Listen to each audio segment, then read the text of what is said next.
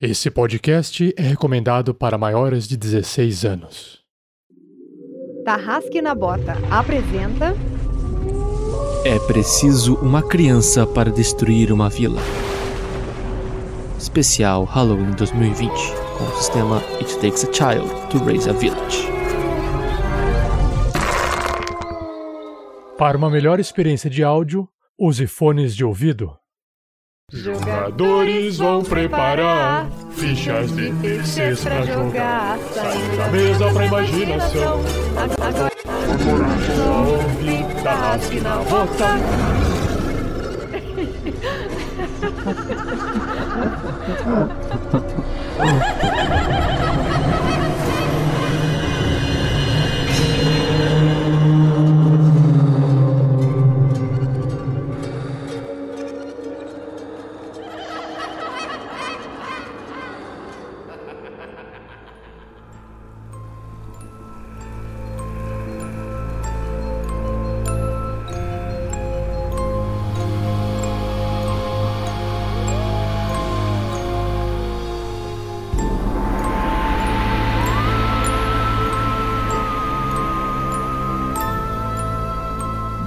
Muitos bem-vindos ao pessoal. Estamos aqui mais uma vez gravando um especial, uma live, dessa vez temática de Halloween 2020.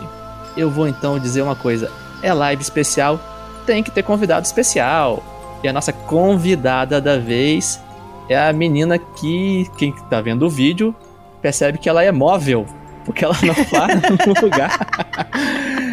Fala aí, Raya, pro, se apresente pessoal e sinta-se à vontade para fazer o jabás. Uhul! Gente, obrigada por me chamarem. Eu tô muito feliz de estar aqui. Eu estou no Pogobol mesmo, é uma bola de pilates. Eu vou ficar assim a live inteira, se vocês se incomodarem muito, vocês podem tentar olhar para as outras pessoas, e não para mim. Porque essa é a única solução. Quando eu tô mais empolgada, eu, eu pulo mais, assim. É, esse eu tenho um jabá muito legal é que eu estou adaptando Curse of Strahd para o Beijo do Vampiro e vai ser todo é, está sendo aos sábados às 3 horas da tarde lá no meu canal arroba na Ray Galvão não lembro mais na Twitch. É Ray Galvão sozinho é isso. E é, e é Ray Ray Galvão em todos os outros lugares é isso. Bom, jabá feito da nossa convidada. Agora nós temos que falar rapidamente do sistema que nós vamos usar. E pelo que eu fiquei sabendo, nós vamos estar em mãos diretamente com a tradutora do, do sistema. E é isso aí. É, O que que tá acontecendo? Eu, a Cris Viana e a Nani, do Casa Velha, que era do Casa Velha, não é mais do Casa Velha, a Nani, maravilhosa, que é ela mesma.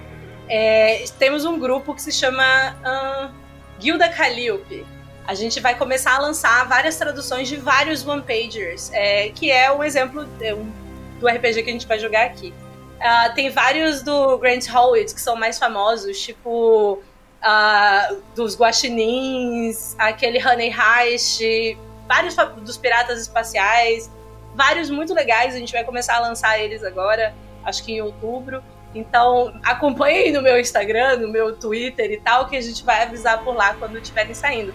Pessoal que já teve uma olhada no protótipo da tradução, não tá finalizado, mas falta a diagramação e falta uma revisãozinha final. Mas já tá bem legal.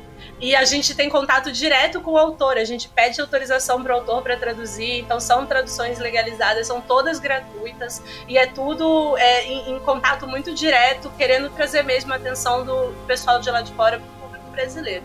Massa, que legal. Boa. É, posso explicar o sistema? Por favor.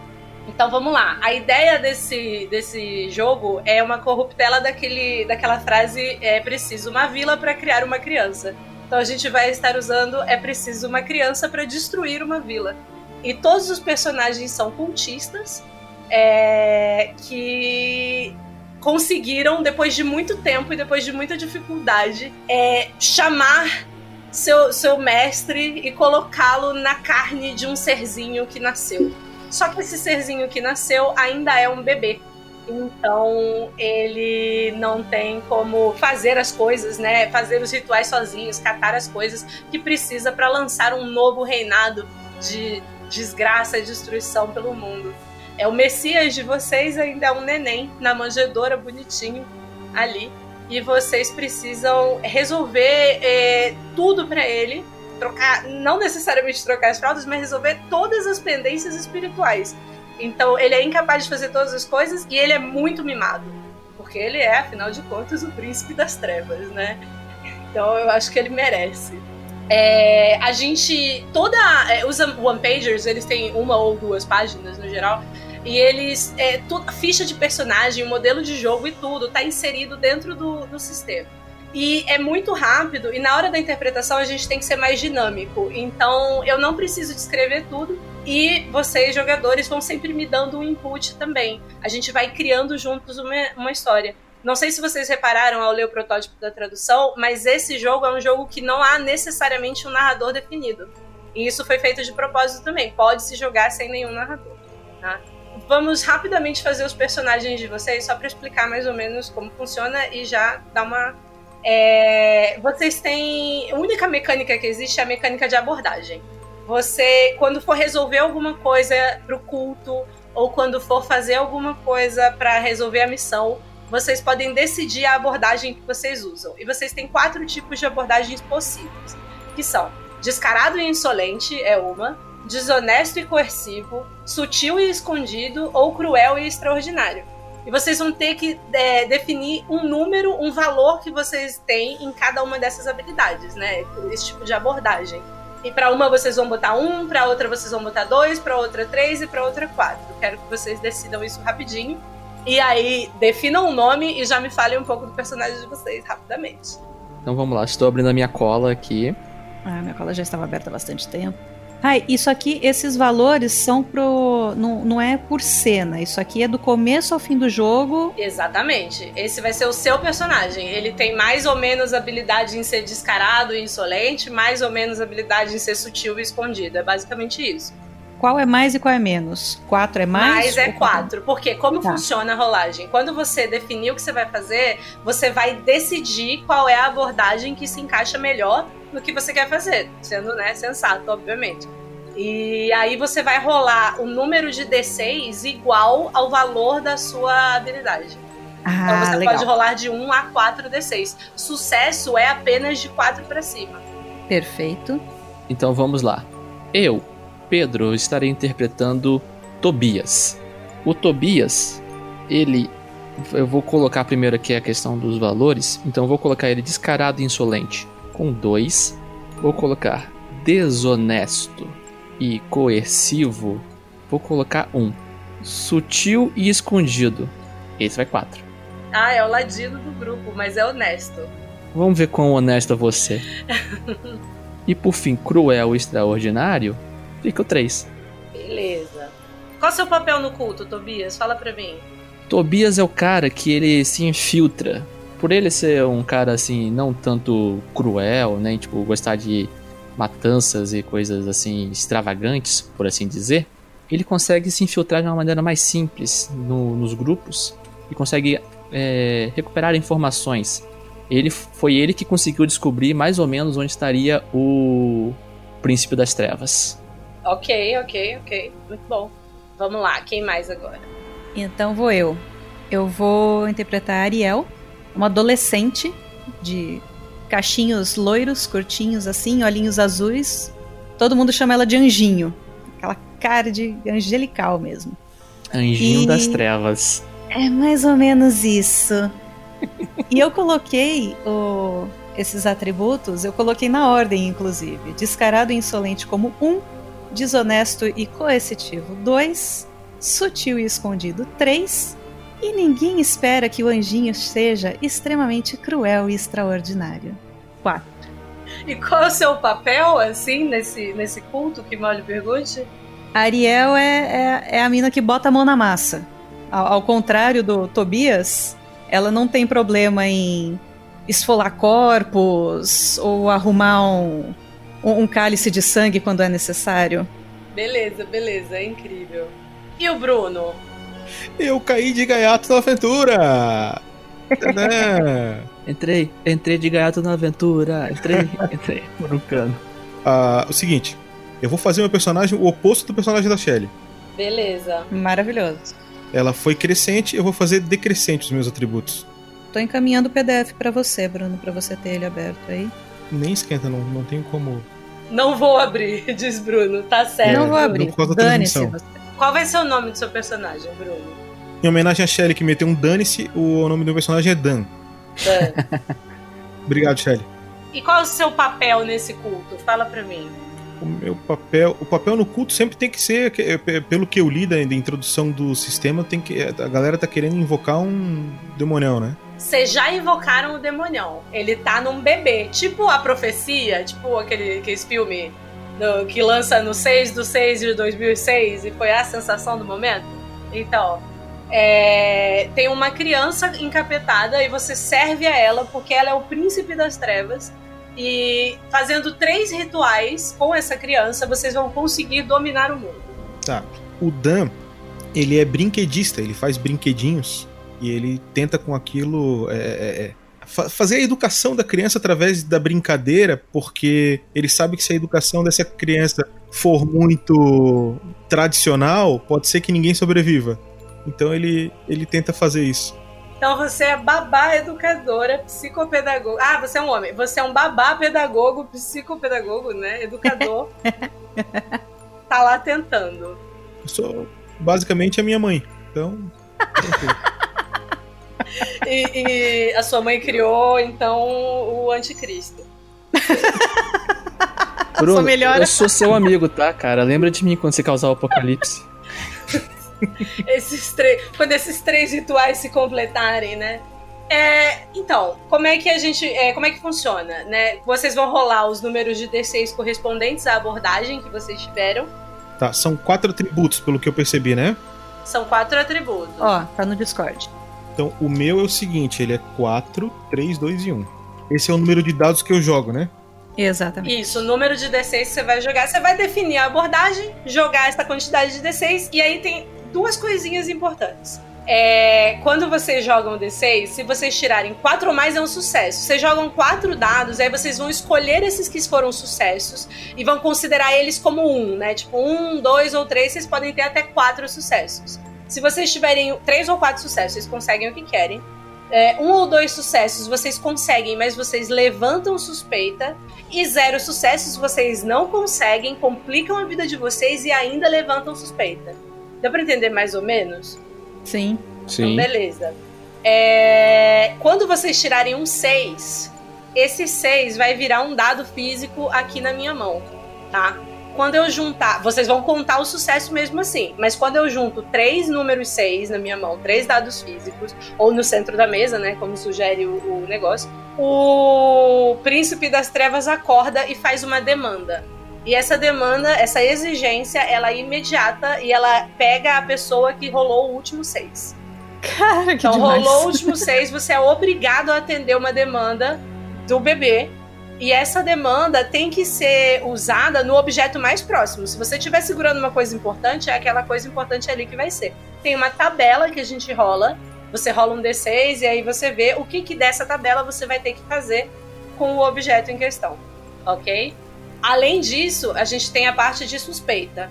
Vocês podem atingir o máximo de 20 pontos de suspeita. Existem maneiras de aumentar a quantidade de suspeita, mas isso a gente vai deixar bem lá se acontecer. Então, é, vocês começam com o máximo de 20 pontos de suspeita, vocês não podem passar disso. Se vocês atingirem 20, vocês são expulsos da cidade. O príncipe das trevas é assassinado pelos sacerdotes e vocês têm que começar tudo de novo em outra vila, é, fazendo um novo bebê, de alguma forma. Deu ruim. É deu, Deu ruim. ruim. É isso. É deu ruim. Então, é, toda vez que vocês fazem alguma coisa que levanta suspeita, vocês vão perdendo um pouco de contato com os NPCs importantes que a gente gerou.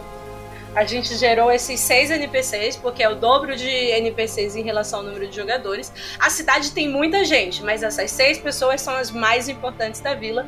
São as com quem vocês vão ter que lidar, são aquelas que mais atrapalham vocês, ou que, caso vocês consigam dobrá-las, mal, mais ajudam, mas são as que mais desconfiam também, tá bom? Perfeito. Essas pessoas, elas têm uma mecânica para se espalhar pela vila que não importa muito agora, eu já distribuí elas. É, vocês podem morar onde vocês quiserem, tem uma mecânica de definir onde mora, mas essa mecânica vem com a construção da vila. Como a gente não vai fazer a construção da vila aqui, vocês podem morar onde vocês quiserem, ok? Show. No Show. sisteminha tem toda a explicação de como construir a vila e tá, tá, tá. Deixa eu pegar meu PDF aqui. Inclusive, então quer dizer que no sistema você tipo sai do nada, vocês fazem Uhum. preparação de personagens da vila e começam a jogar. Então você prepara o jogo inteiro Mais só do com uma que folha. isso, a aventura inteira a gente vai preparar agora.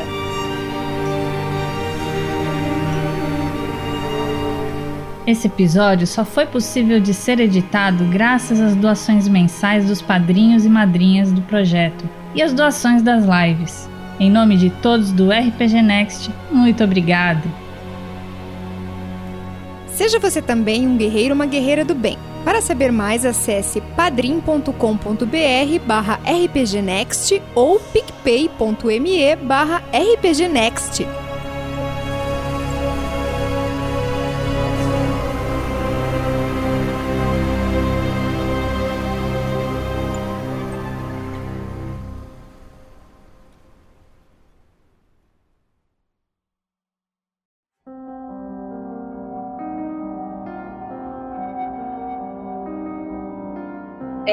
Vocês precisam cumprir três rituais, tá?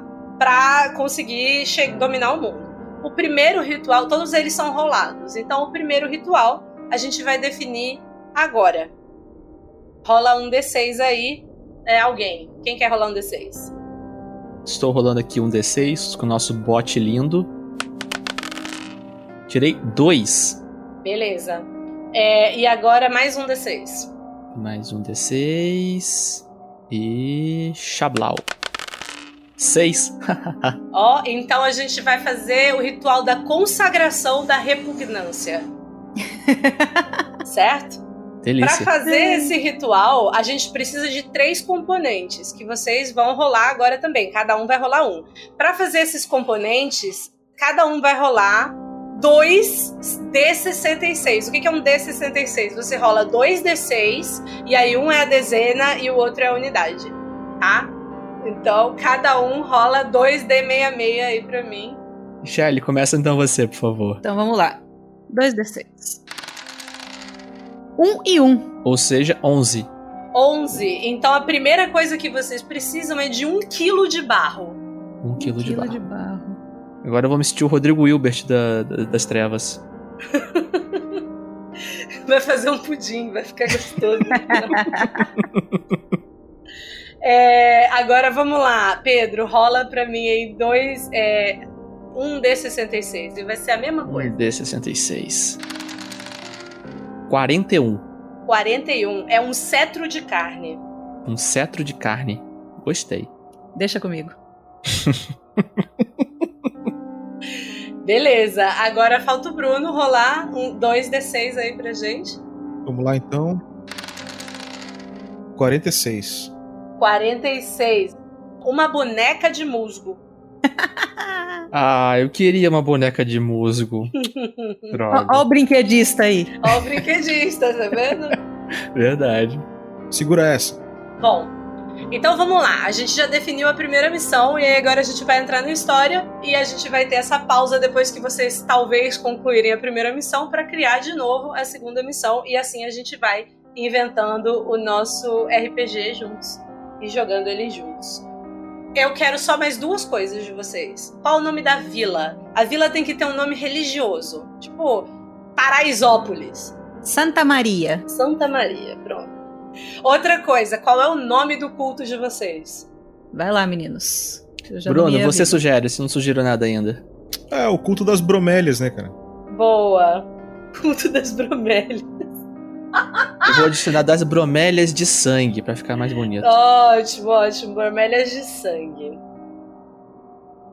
Uma produção RPG Next. Então, estamos em Santa Maria, reunidos. A primeira coisa que o Tobias faz, ele tipo, ele tira da calça jeans dele um celular. É, não tem sinal aqui. Então, qual que é a receita que a gente precisa pro ritual da consagração? Quando você fala ritual da consagração, a luz que estava acesa em cima se apaga. Dá uma piscadinha, tem várias vezes.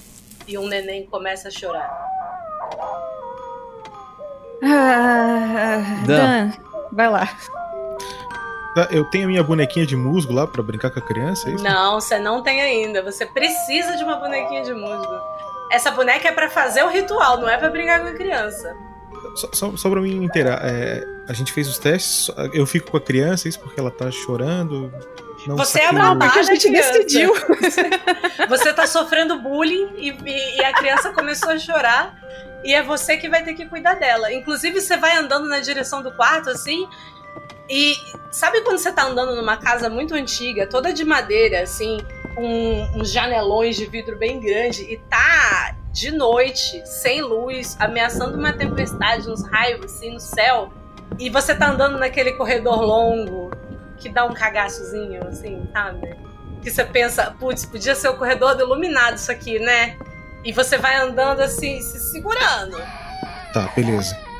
Então o Dan vai andando pelo corredor, devagarinho. Ele, ele quer cuidar, mas ele tem medo, né? Aí ele fica. Teteuzinho, Teteuzinho. Dan tá chegando. Você chega, a criança tá sentada no berço, olhando pra você assim, muito reta, sabe? Muito imóvel. Foi aqui, chegou a tempestade.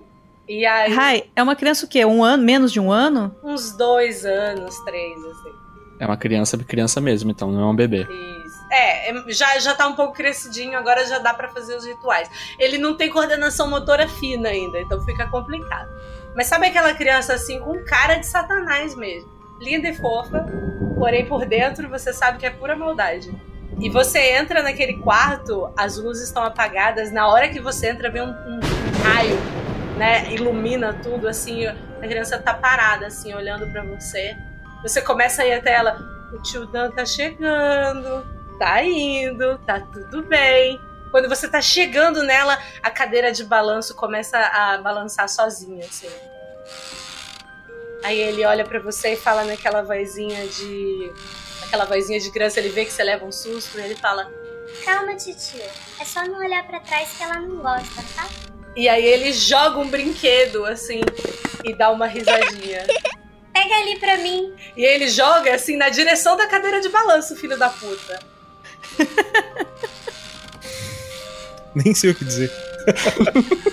tá, tio tio Dan pega pra você. Aí eu vou lá, pego o brinquedo e boto na cadeira de balanço. É um brinquedo? O que que é o brinquedo que ele jogou? É um cubinho daqueles de montar, assim, educativos que você deu pra ele e ele só mexe naquela porra. Ele fica fazendo várias palavrinhas, assim. Às vezes sai Beelzebub, às vezes sai. sei lá, né? Red Room. Red Room, às vezes sai assim, sai várias coisas incríveis. Uma criança muito bem educada. Aí eu falo assim, Teteuzinho, tio Dan te ouviu chorando e agora tu não tá chorando. Tu tava chorando? Não. Claro que não, eu nunca choro. Então tá bom, tio Dan vai voltar pra sala. Não, tio Dan, fica aqui. Eu preciso que você pegue pra mim. Eu preciso. Ele olha e volta assim. Aí ele olha bem para um canto da parede e fica um tempo assim, como se ele estivesse ouvindo alguma coisa. E quando ele olha de volta para você, os olhos estão inteiros pretos e ele começa a falar com uma voz esquisita, assim, meio, meio rasgada, assim. Ele fala: Pouquinho de barro, um cetro de carne e um boné de verde. e cai para trás, assim, sentadinho, rindo. Você pega pra mim, tio Dan? Tio Dan pega, pode deixar. Enquanto a gente vai fazer isso, o que, que o Mateuzinho quer fazer? Hã? Eu vou ficar com ela. Vai ficar tudo bem. Ela quem? o, o dado que ele tinha, que você tinha botado em cima da, da cadeirinha de balanço, ele rola assim na direção da mão do, do Matheus. Ela brinca. É minha mamãe. Hum. Ah, então tá bom. Então fica com ela. Aí eu vou saindo de fininho. Não passa nem Wi-Fi no, na tobinha do Dan. Beleza, você já sabe os ingredientes agora. Tá, eu desço as escadas então.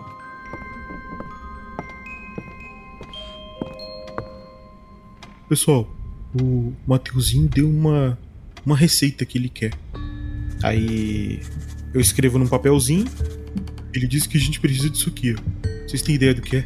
Hum, e pelo que eu vi aqui de informação que eu achei naquele livro, parece ser o tal ritual mesmo, o da consagração da repugnância.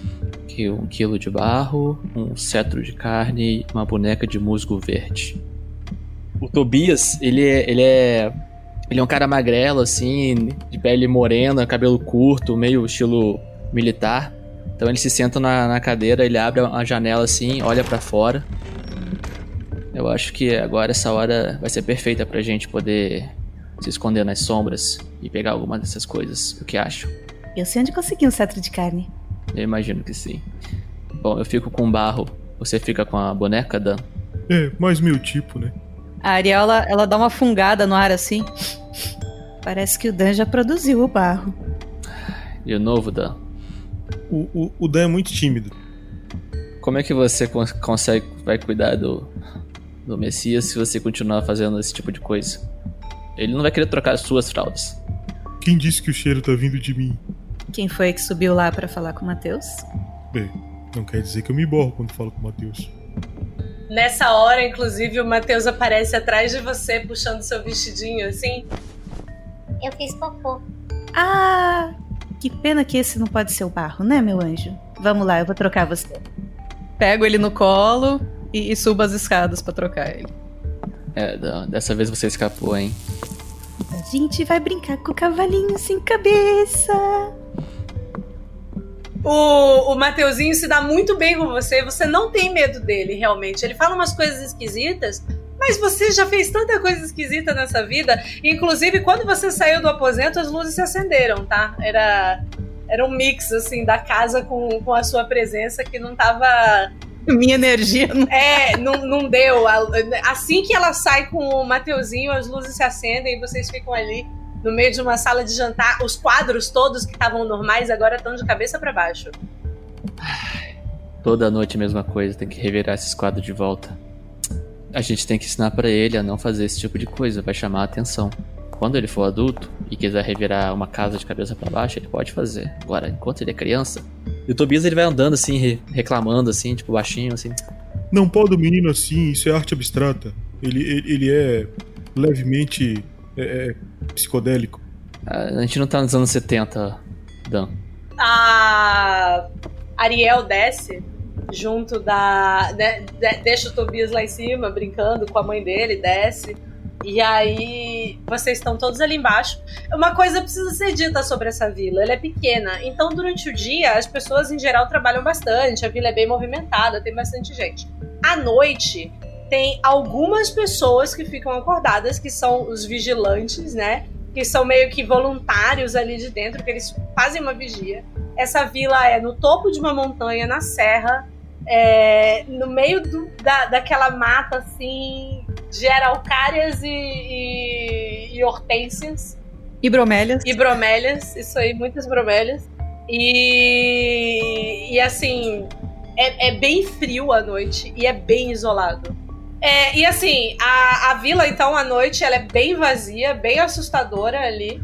É, tem alguns, algumas pessoas só que ficam acordadas, vigiando, mas no geral é muito calmo e tranquilo. E, né, talvez não chame muita atenção. Então, assim, o Tobias ele termina de virar os quadros. Eu tenho uma ideia. Nós podemos é, dizer que estamos indo ao farmacêutico para pegar leite para Mateus, porque acabou o dele e, e precisamos é, agora de madrugada. Senão ele não vai dormir. O Genivaldo, lá o da farmácia, talvez ele estranhe, mas nós podemos dizer que ele tem uma criança em casa, ele sabe como é que é. Mas a gente tem um problema com isso, Tobias, porque o cemitério não fica no caminho da farmácia. É. Não havia lembrado disso. O que, que vocês vão fazer no cemitério?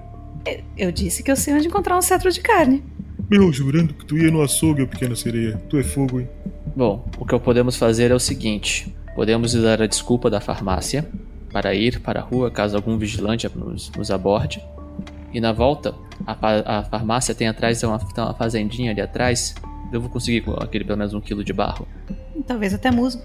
É, musgo com certeza vai ter na mata ali próxima, assim, vai ter definitivamente. Vamos indo caminhando então, porque eu quero fazer isso hoje à noite ainda. Você sabe que se a gente demorar, a gente vai assim arrumar a encrenca, né? Sim, por isso que temos que ser rápido. Eu tô preocupado com essa ideia da Ariel de cetro de carne e, e cemitério.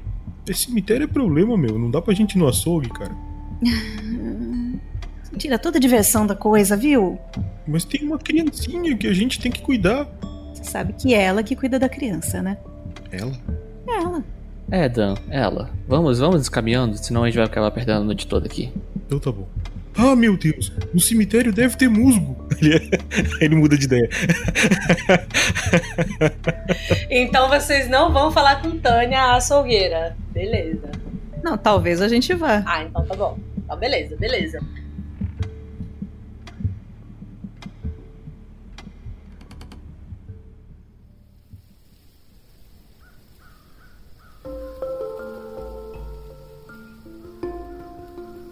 Vocês saem de casa e, assim, não está chovendo ainda, mas está armando um grande temporal. E vocês, é, vocês moram assim, vocês moram não, né? A casa do, do Mateuzinho é no topo de uma colina, um pouco afastada de todo mundo. Então vocês é, vão descendo meio que sozinhos, assim. É, e ali em volta tem as fazendinhas e tal. Vocês descem andando por uma estrada de barro, porque é próximo, e vocês vão passando no meio das vacas. Você já passava do lado de vaca de noite? Deixa eu só. Olha o contexto.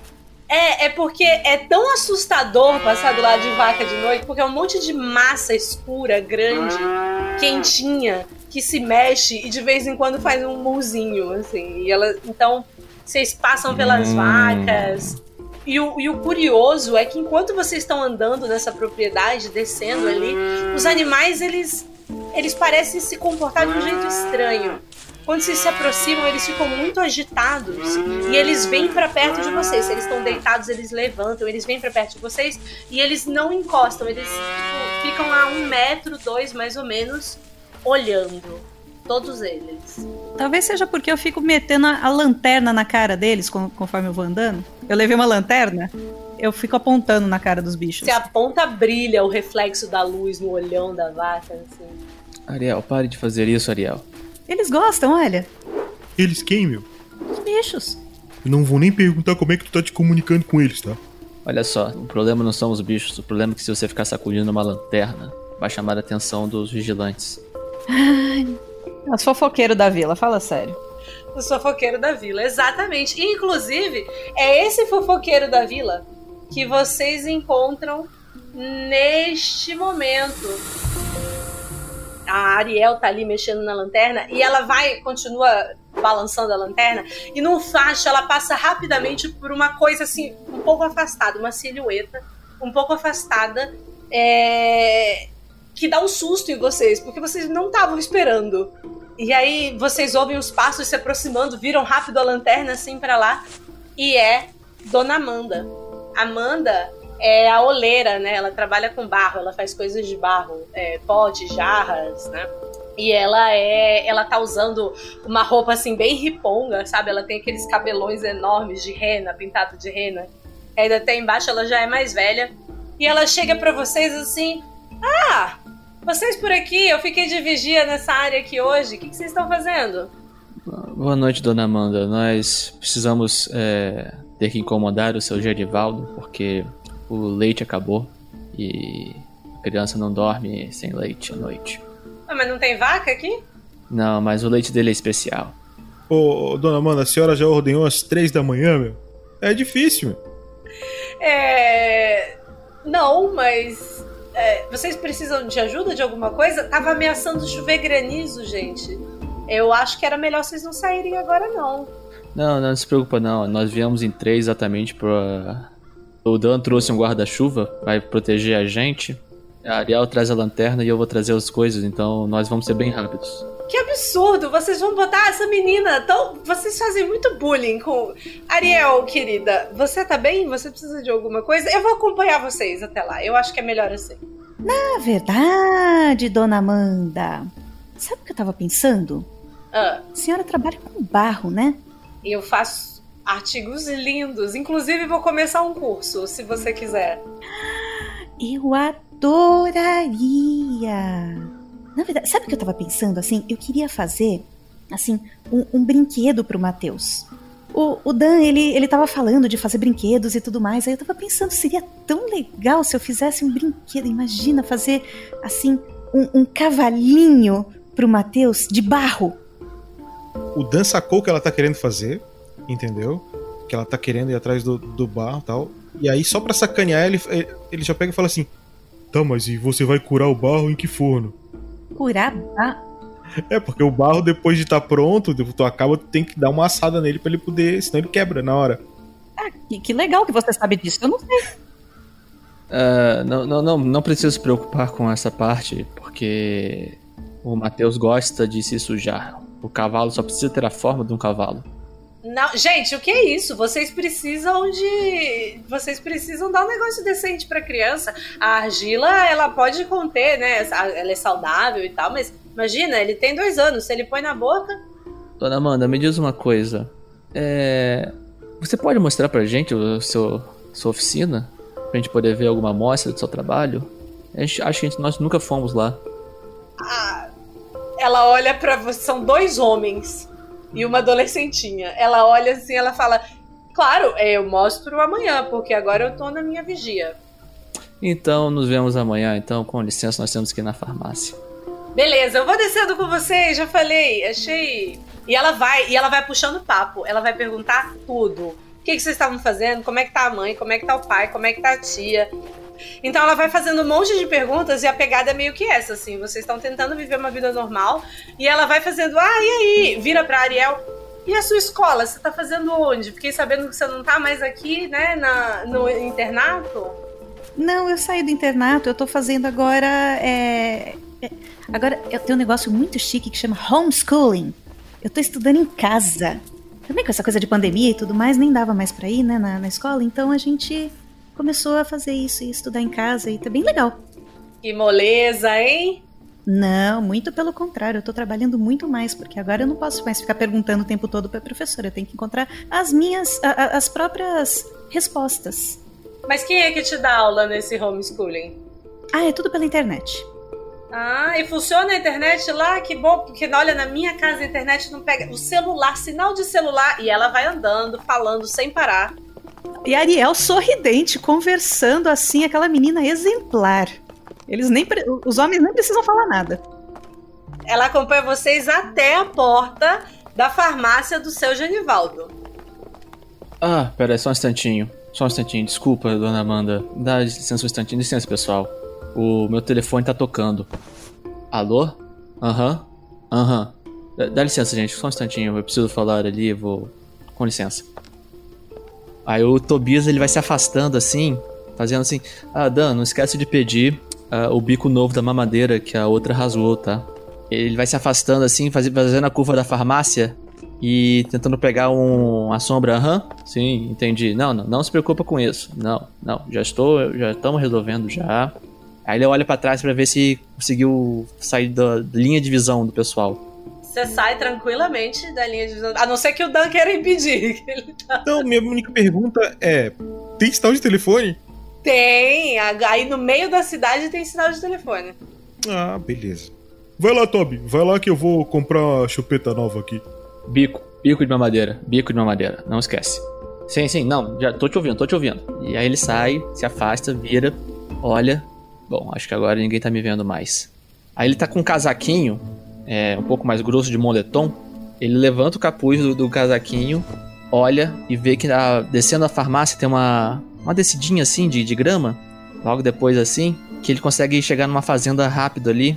Ele saca um saco de pano dele, uma pazinha de jardineiro e sai correndo em direção lá para poder, do modo mais silencioso possível, e sem tentar chamar a atenção de ninguém, usando as sombras para se esconder, para pegar o máximo de barro que ele conseguir. Beleza, o barro, tá bom, tá bom. Beleza. Então você vai na calada da noite com uma pazinha de jardinagem, se escondendo na ladinagem. E, e desce ali o barranco, começa. Eu quero que você faça para mim um teste do seu atributo sutil e escondido. Beleza. O meu, o meu atributo sutil e escondido é 4. Então eu rolo 4d6, é isso? Isso, você rola 4d6. E vamos torcer para todos serem acima de 4. Agora é a hora, vamos lá. Olha, 4, 3, 2, 1. Você teve um sucesso. Um sucesso quer dizer que você consegue, mas você se complica de alguma forma. Quer dizer, para você conseguir, você vai ter que é, pegar um ponto de suspeita. Ou você deixa para lá, ou você sobe um ponto de suspeita. Por enquanto, a suspeita de vocês é um, que é o mínimo. Ok. O. Tá de noite. Tá frio. É serra. A grama tá molhada, escorregadia. O Tobias ele tenta descer sem chamar atenção, ele escorrega e ele vai de bunda no chão, dá aquela derrapada, dá uma rolada no chão, se caga todo de terra, mas chega próximo da fazenda, levanta a cabeça assim, olhando para os lados. Acho que ninguém, acho que ninguém viu, acho que ninguém viu. Beleza. Ele vai em direção à, à terra ali onde tem as plantações e vai pegando barro, terra e colocando na sacolinha dele até dar um peso que ele considere ser razoável para ter pelo menos mais que um quilo. Beleza. Você tá ali pegando o negócio e você sente mais do que do que ouve, assim, uma presença ali do seu lado. E aí você se vira assim, tipo, procurando alguma coisa, leva um susto quando tem alguém muito perto de vocês. Você olha pro lado assim, tem uma senhora gordinha, com cabelo cacheado, é, bem cacheadinho assim, grisalho, com óculos assim. É, você conhece a Rafaela, ela é a tecelã que mora aqui perto. E ela chega, meu filho, você se machucou? O que, que você tá fazendo essa hora aqui? O Tobias, ele, ele, tipo, ele enfia a pazinha no, no bolso dele, que é um pouco maior. Aquelas, sabe aquelas calças, tipo, que tem uns bolsos grandes na perna? Uhum. Então, ele enfia a, a pazinha ali, ele põe o saco num outro bolso ali. Ele, ele, não consegue colocar o saco no outro bolso, ele se levanta. Ai. Ah. É, eu. Desculpa, dona. Nossa, eu acho que eu bati a cabeça. A senhora, qual é o nome da senhora mesmo? Meu Deus, Tobias, Dona Rafaela, como é ela vai botar a mão assim na sua cabeça, vira ela de um lado pro outro. Ai. Tá, tá tudo bem? Tá, tá, tá, acho que eu só bati a cabeça Dona Rafaela, desculpa. Acho que eu, eu fui atender uma ligação e acho que eu tropecei num barranco e rolei abaixo. Mas o que, que você tava fazendo? É você que tá roubando as minhas plantas? Plantas? É você. Eu tava, eu tava desconfiando da Antônia e você que tá roubando as minhas mudinhas. Eu quero ver o que, que tem nesse saco aí agora. Eu vi você remexendo na terra ali. Remexendo na terra? Ah, nossa! Oh, quase esqueci, agora eu lembrei. Então, a gente tá fazendo uma hortinha lá na casa. Aham, e você veio roubar minha mudinha. Não, dona Rafaela, deixa eu contar uma coisa pra senhora. A terra ali em cima é muito cheia de pedra. Então eu vim pegar terra emprestada, porque a sua fazenda é a melhor. É, eu dei meu suor e sangue para ela ser a melhor. Pois é, eu só vim pegar terra, dona Rafaela. A senhora pode me desculpar? A gente só tá querendo fazer uma hortinha, a gente tá querendo fazer. É, cultivar uns legumes orgânicos lá pro Matheus. Você pode rolar para mim a sua abordagem. Ai, senhor. O que, que você quer usar para lidar com Dona Rafaela? Ah. Nossa, desonesto e coercivo é um. Então. Ele, ele, ele vê que a, que a dona Rafaela não tá caindo no papo dele. Ele deixa o, o saco cair. Tá bom, dona Rafaela, tá bom. Agora é o seguinte. Eu vim pegar a modinha mesmo. Aí ele, a dona Rafaela é mais baixa que ele, ele põe a mão no ombro dela. E o que essa senhora vai falar com quem? Hein? Ela olha para sua mão no ombro dela, ela fala: "Você andou fazendo uma tatuagem, Tobias? Eu vou contar tudo para sua mãe. Você tá roubando?" Ela pega o seu pulso assim, segura ele com força. Sabe aquelas velhas que é forte? Segura ele com força, vira seu pulso assim. O que, que é essa tatuagem aqui? E é a, a tatuagem o quê? Das bromélias, né? De sangue. É uma bromélia vermelha, assim, com o, um símbolo do demônio. Ela vira o pulso dele, ele puxa a pazinha e enfia na testa dela. então vamos lá, rola cruel e extraordinário aqui pra gente. Ok, vamos lá. Você acabou de subir mais um marcador de suspeita. Me fala da escala do marcador de suspeita. É de 1 a 20. Vocês estão com 2. Quando chegar em 20, vocês se ferraram. Ah, tá. Vamos lá, são três dados, gente, vamos lá. Todos acima de 4, hein? Vamos lá. Por vamos favor. lá, bot. Puta, 4, 1 e 3, droga. Poxa. Você tem um sucesso. Você pode conseguir desacordar ela mas vai custar mais um de suspeita.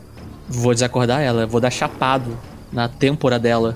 Você, você pensa que você ia dar chapado na têmpora dela, mas na verdade você enfia a, a pazinha. Alguma coisa toma você, toma assim, tipo, caraca, o que que tá acontecendo? E você ouve uma risadinha de criança no seu ouvido. E você finca a, a pazinha de jardinagem na testa da mulher. E ela cai assim para trás, morrendo por um tempo, e tenta ir se arrastar na direção da casa dela, virar assim. O, o Tobias, ele vê, ele, tipo, ele, ele acorda assim, ele ouve a risadinha. Ah, merda. Ele vai segura, é, ela, ela se joga em cima do, do corpo da mulher, coloca a mão na boca dela para evitar que ela grite e vai segurando ela até ela parar de se debater. Beleza. Ela eventualmente morre depois de morder sua mão um pouquinho, se debate bastante. E agora você tem ali. é, você tá todo sujo, você tá sujo de sangue. Você é, pegou seu um quilo de barro, tá, tá tudo bem, ele existe. E você tem o corpo de Dona Rafaela.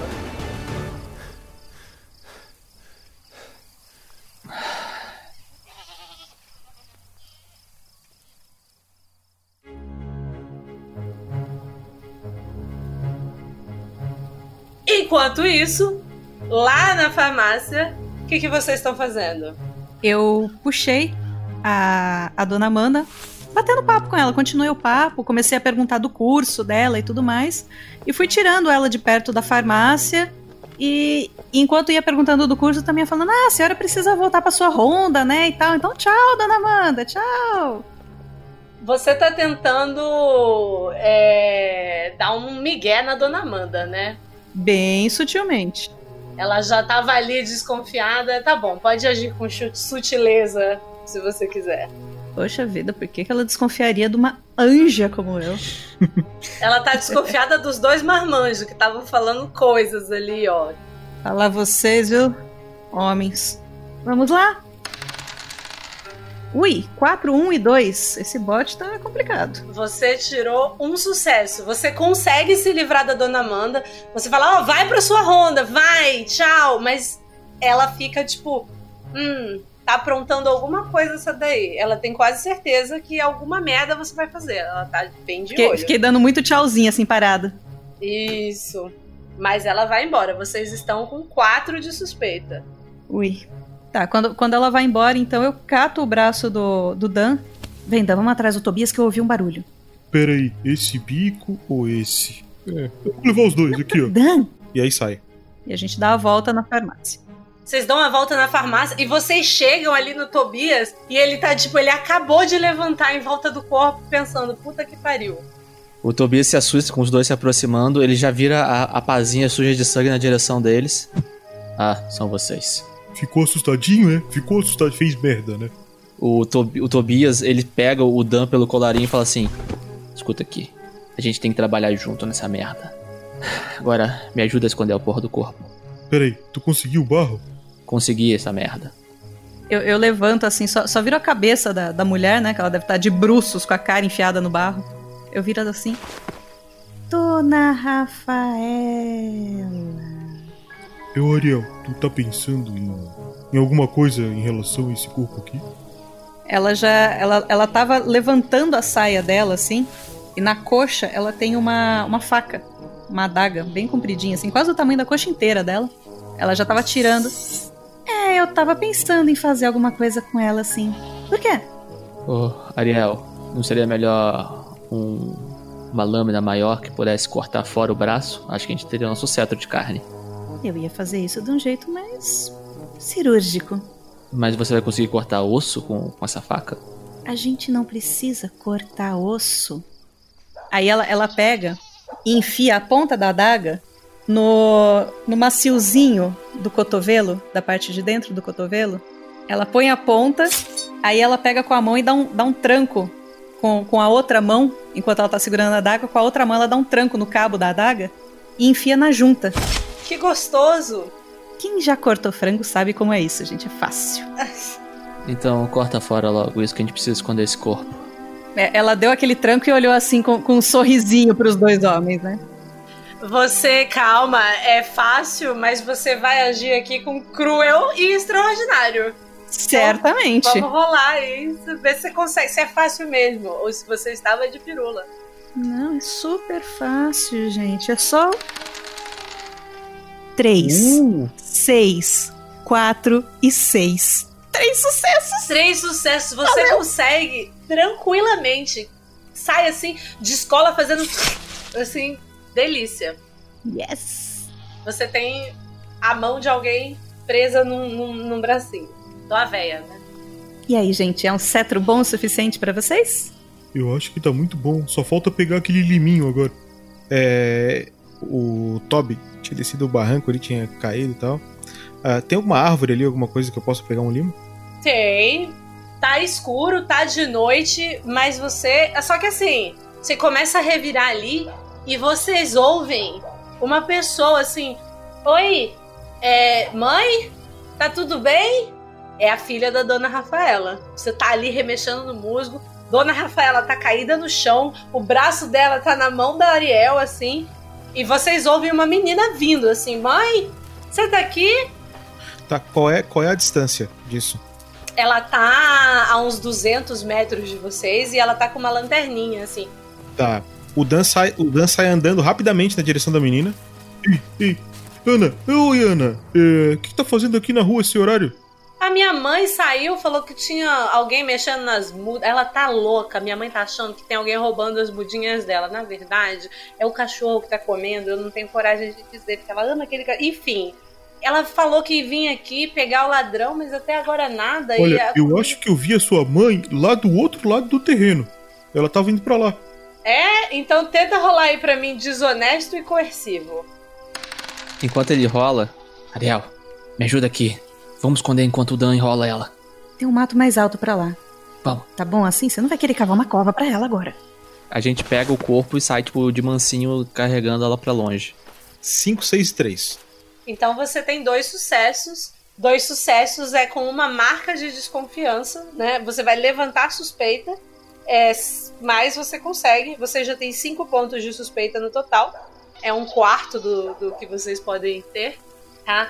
E aí ela fala, mas pra lá? Tem certeza? A horta dela é pra lá? Você tem certeza? O que, que aconteceu?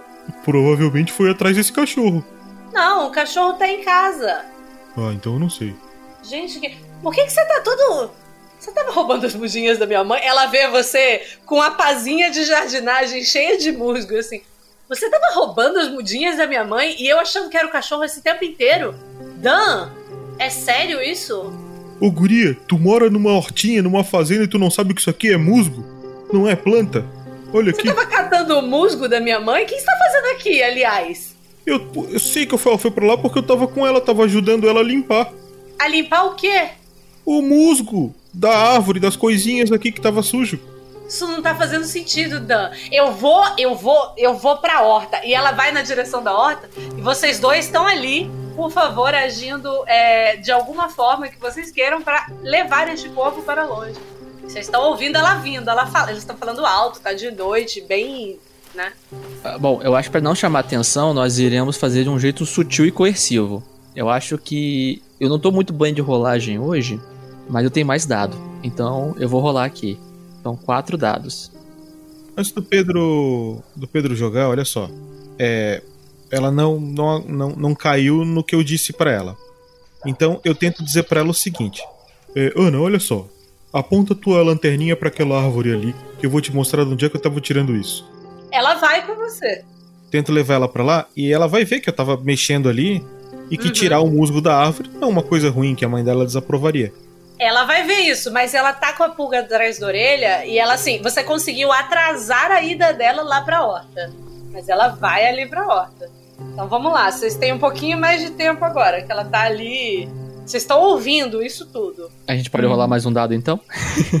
Pode rolar mais um dado então, vai. Não Oba. existe essa regra, mas o One Page ele é assim. Você cria na hora e vai criando vantagens e desvantagens. Então Ah, vamos lá, vou rolar cinco dados. Eu tenho que ter pelo menos uns quatro acima de quatro. Vamos lá, vai, vai, vai, vai, vai, vai, vai. Meu Deus! Cara! 2, 4, 1, 2, 2. Ó, daqui pra frente o Pedro não joga mais, tá ligado? Você tem um sucesso e você consegue arrastar o corpo muito rápido. Só tem um problema. Fica um rastro de sangue no chão. Agora de noite é praticamente imperceptível, tá? Mas você sabe que ficou muito sangue no chão. Então, mas não dá mais tempo, porque a, a outra já começa a voltar, ela vai até a horta ali com você. É, o Dan vai junto, falando: Não, cara, não tem nada, sua mãe foi pra lá. E aí ela vê que realmente a horta tá vazia. E ela, hum, é verdade, mamãe não tá aqui. Mas onde é que ela foi, Dan? Me leva nesse lugar aí, então. E é isso aí. Dan está preso agora. com a, a Ana. Onde você vai levar ela? Ô, Ana, é. Tá muito tarde. Acho melhor tu ir pra casa, vem que eu vou te acompanhar, vamos. Mas a minha mãe, Dan, o que, que eu vou fazer? Ela sumiu, ela, ela é diabética. Não, não, a tua mãe é adulta e ela sabe o que faz. Tu é de menor, vamos pra casa. Não é hora de menina como tu tá na rua aí sozinha, é um perigo e a gente tá indo embora. A gente não devia falar com os vigilantes? Eles procuram a minha mãe e fazem alguma coisa. Tá, então tu vai pra casa e a gente avisa eles. Eu aviso, eu vou falar com a dona Amanda, que a gente encontrou ela ainda há pouco, vou falar com ela. Beleza, pode rolar pra mim aí, pra ela acreditar em você. Desonesto e coercivo. São três dados pra você. Ok. Um acerto. Um acerto. Ela olha pra você ela fala: tá bom, né? Você vai falar com as pessoas, tá? Eu tô confiando em você, é a minha mãe. E, e assim, Sabe quando você tá jogando videogame e aparece, sabe? Não sei quem vai se lembrar disso mais tarde. Então, Ana vai se lembrar disso mais tarde. você já tem mais um ponto de desconfiança, são seis no total. Então, beleza. Você consegue se livrar dela. E vocês dois conseguiram jogar o corpo num lugar qualquer? Vão fazer o quê? A gente precisa disfarçar isso. Ou esconder o corpo de vez, ou fingir que ela foi atacada por algum animal. Tu arrancou o braço da mulher, não vai ter o que fazer, cara. Ela foi atacada por um animal. Eu conheço esse animal. Pega a sua faca e faz vários rasgos na roupa dela. E vários arranhões, feridas, como se ela tivesse sido arranhada. Tá bom. E eu faço isso usando só a ponta da adaga para ficar bem rasgado assim, em vez de usar a lâmina. E, e não rasgo apenas a roupa, obviamente. Um sorriso no rosto, faço uns rasgos mais profundos. Você faz um so ah, com um sorriso no rosto, não, não você não é, faz é um sorriso. a Ariel sorrindo, né? Abre a garganta da, da mulher e tal, deixa aquela cena bem bonita assim. Rola pra mim cruel e extraordinário, então. Vai, Shelly, brilha que a gente tá precisando. É o seu momento. Quatro dados. 5, 3, 1 e 6. Dois sucessos. Beleza, você faz todos esses esses rasgos, né? Esses é, essas coisas. Só que assim, você tinha a ponta de uma adaga. Tem uma coisa que a ponta de uma adaga não tem e que um, a boca de um bicho tem, que além de dentes, assim, muitos, é saliva, né? Então não vai ficar os mesmos traços, não vai ficar da mesma forma. Mas você tenta o máximo possível imitar mordidas, arranhões e tal. É, quando esse corpo for encontrado, vocês já vão estar automaticamente com mais um de suspeita, tá? Então eu já vou botar aqui o 7. E você está coberta de sangue. Logicamente. É, eu pego um, um, Deve ter ali, no, como é uma horta, deve ter esses sacos de, de estopa jogados assim por ali. Eu coloco o braço da dona Rafaela dentro de um saco desses. Eu acho que é melhor a gente voltar assim por fora das ruas principais. Sim, era exatamente o que eu ia sugerir. Dan, você pegou o musgo? Tá aqui. Tá, vamos voltar para casa, mas vamos dar a volta na vila. Vamos pegar o caminho mais longo. E sem lanterna. É, é, é o caminho mais longo, não. O caminho que não é caminho. Ou seja, onde não tem iluminação, por no meio do mato ou por onde for. Então vocês vão pela floresta. Isso. Pode ser. Tá. É... A gente sabe se tem vigilantes na floresta? Tem vigilantes na floresta, mas um só. Então é mais fácil. Ok. É, e é bem nos arredores, assim. O Pedro, que é bom em sutilezas e escondidices, né? O Tobias, no caso, pode, por favor, rolar aí. Hoje a minha mão não tá boa, gente, mas vamos lá. Vamos, vamos que na insistência vai. Agora, vai. agora eu vou brilhar. Agora eu vou brilhar. Vai vir 3, 6. Brilha, mas não brilha muito, porque senão chama atenção. 1, 5, 3, 5. Dois sucessos. Dois sucessos. Você ainda assim levanta a suspeita. Tá? É, porque um ou dois você consegue, mais levanta suspeita. Então vocês estão andando pelo mato. Vamos, vamos pegar essa cena com mais cuidado. Vocês entram na floresta de noite e assim, a luz da lua, ela ilumina um pouco os campos ali em volta. Mas dentro da floresta é muito escuro. Porque é uma mata, a Mata Atlântica, não é? Ali para baixo? Mata Atlântica. Depois desse fogo que deu, não tem mais mata nenhuma, então tu pode botar a mata onde quiser. A Mata Atlântica, ela tem essa característica de ser mais rasteira, assim, né? Então, tem bastante cipó no chão, tem bastante é, plante, árvores menores, sabe? Elas são algumas mais finas, outras mais grossas. E aí você tem, como a gente tá mais pro sul e a gente tá inventando aqui também, você tem as araucárias e tal. Tem uns pinheiros grandes e umas arvorezinhas pequenas em volta. É basicamente isso. É, então é uma caminhada mais difícil e vocês vão fazendo um caminho mais lento. Essa floresta, ela. Vocês têm assim. Ela é incrivelmente assustadora. Vocês ouvem mais trovões, inclusive. Tá, a tempestade vai cair a qualquer momento. E, e ela, essa floresta, assim, ela dá muito medo, porque ela dá muito a sensação de que você está sendo observado. E enquanto vocês vão andando por ali, vocês vão pensando nas várias lendas locais, tipo chupa-cabra, o chupa-cu, a mula sem cabeça, tudo isso. Olha, a pior Perfeito. chupa que tem é o que a gente tem em casa, é o chupa-bico, que a gente morre de medo. Então... Sim, é, tem coisas tem coisas ruins com vocês, mas vocês conhecem o mundo, então vocês sabem que tem coisas muito ruins ali fora também. E vocês vão andando assim em silêncio, bem apreensivos, sem conseguir enxergar nada direito, porque essa mata ela é mais baixa, então ela, né, tem muita folha ali entre vocês, batendo bastante a cara, até que vocês ouvem passos na floresta. Quando vocês ouvem passos, o Pedro, que sabe que tem uma pessoa totalmente ensanguentada ali no canto, já se adianta para ele ir sozinho, porque você sabe que é o vigilante que tá ali na frente.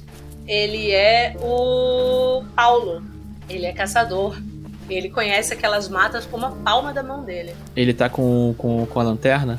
Ele tá é, com um lampiãozão de mão, assim, e um cachorro. Tá. Na hora que eu vejo o lampião, eu, eu, eu paro, faço um gesto para eles se afastarem, para eles irem indo, que ele já conhece, a gente já tem um, um, uns comandos de gestuais, tipo, Levanta a mão fechada com um pequeno buraco e a palma espalmada e bate um no outro. eu então eu, eu, espero eles se afastarem. Então eu. Tem alguém aí? Tem alguém aí? Meu Deus! É, você ouve assim, o, o, o Paulo ele vem correndo assim, ele. Caramba, Tobias? Seu Paulo, seu Paulo, tem algum bicho aqui? Que bicho? Ai meu Deus, é o chupacabra. Eu não sei, seu Paulo. Eu só sei o seguinte, seu Paulo. Eu tava atendendo uma ligação. Eu escorreguei no barranco. Eu vi a, a dona. A dona. Achei a dona Rafaela.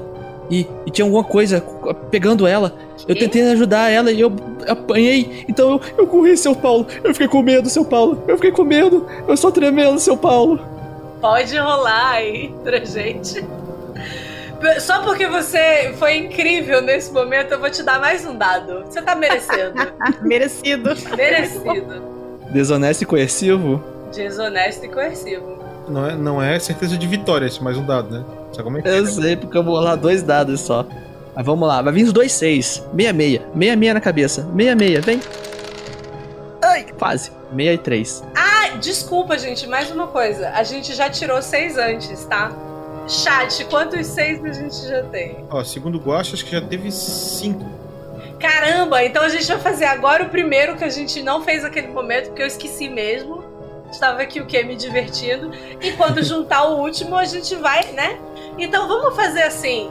Como esse momento aqui já tá meio ferrado pro senhor Tobias, a gente vai jogar isso na última pessoa que tirou muitos seis antes do, do, do Tobias. Quem foi? A última pessoa que tirou seis. Foi. Foi o Bruno. O Josué já foi 6-6. Já foi 6-6, então vamos lá. É um pro Pedro e um pro Bruno. Agora, é, cada um rola um D6 pra mim, que a gente vai usar a tabela de demandas. Ei. Ai, senhor. Para mim saiu um 5. Um 5, beleza. Então você, Pedro, tá ali Tobias, você tá ali fingindo desespero pro Paulo.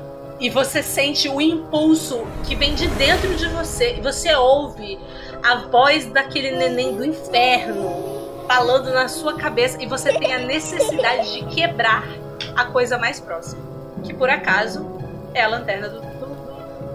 Seu Paulo, ali, ali! Ele pega, ele sacode a, a, a, o braço do seu Paulo, ele puxa a lanterna, ali! E joga a lanterna na, na árvore mais próxima, destruindo ela, quebrando, amassando ela. Ali, eu vi ele ali, eu vi. Começa a pegar fogo ali, né? Porque é um lampião, assim, a óleo, né? E vem, começa a pegar fogo ali na mata. O, o Paulo já. Você tá louco? Já vai correndo, assim, na direção do negócio, começa a apagar. O que, que você tá fazendo? Ali, eu vi o bicho. Ah! E sai correndo, na direção oposta dele. Você levantou um ponto de suspeita porque você tava. É, você falou, né, da velha, muito desesperada, mentiu errado. E agora você tá levantando outro ponto de suspeita porque você jogou o negócio e saiu correndo. Então, vocês estão com nove pontos de suspeita. Bruno, já, você jogou o D6 pra mim? Ele rolou. Ele rolou, tirou cinco. Você e Ariel estão correndo é, pela floresta, se afastando assim o máximo possível do caçador que é, Tobias estava distraindo lá para trás, e você sente se abater sobre você a incrível necessidade de esconder a coisa que você tem mais próxima de você agora neste momento, o objeto ou, ou pessoa. Que eu imagino que seja o musgo que está na sua calça, no bolso de sua calça. Bem, bate um negócio no Dan, ele. Ai meu Deus, tá acontecendo alguma coisa, alguma coisa acontecendo. E ele começa a olhar e tá meio escuro e ele vê uma pedra. Ele levanta a pedra, entendeu? E esconde o musgo, porque ele sabe que o musgo é muito importante. Então ele vai tentar proteger esse musgo do que tá acontecendo. E aí ele levanta essa pedra, bota o boneco de musgo, um musgo só que ainda não é um boneco, dentro e fecha essa, baixa essa pedra. E eu não sei se eu lembro depois ou não do que aconteceu, tomara que eu lembre. Mas ele bota lá e e aí eu começo. Eu começo. Eu chego perto da Ariel e falo: Eu, eu, eu escondi o um musgo, eu escondi o um musgo. Você fez o quê? Não se preocupa, eu escondi o um musgo, nada vai acontecer, nada vai acontecer. Do, do que você tá falando? Corre, só corre. Para de ficar parando olhando para trás. Vocês começam a ouvir gritos de um homem que vocês imaginam que seja. Acho que vocês conhecem, inclusive, é o, lenha, é o caçador. E ele tá gritando. É, o, ele tá aquele assovio que vocês reconhecem como o assovio dos vigias e grita: Fogo! Fogo? Fogo? Gente, o que, que o Tobias fez? Ariel, o fogo queima o musgo, Ariel! Queima o musgo! Dan, Dan, você não tá falando coisa com coisa. Corre, Dan! Corre, vamos voltar pra mansão.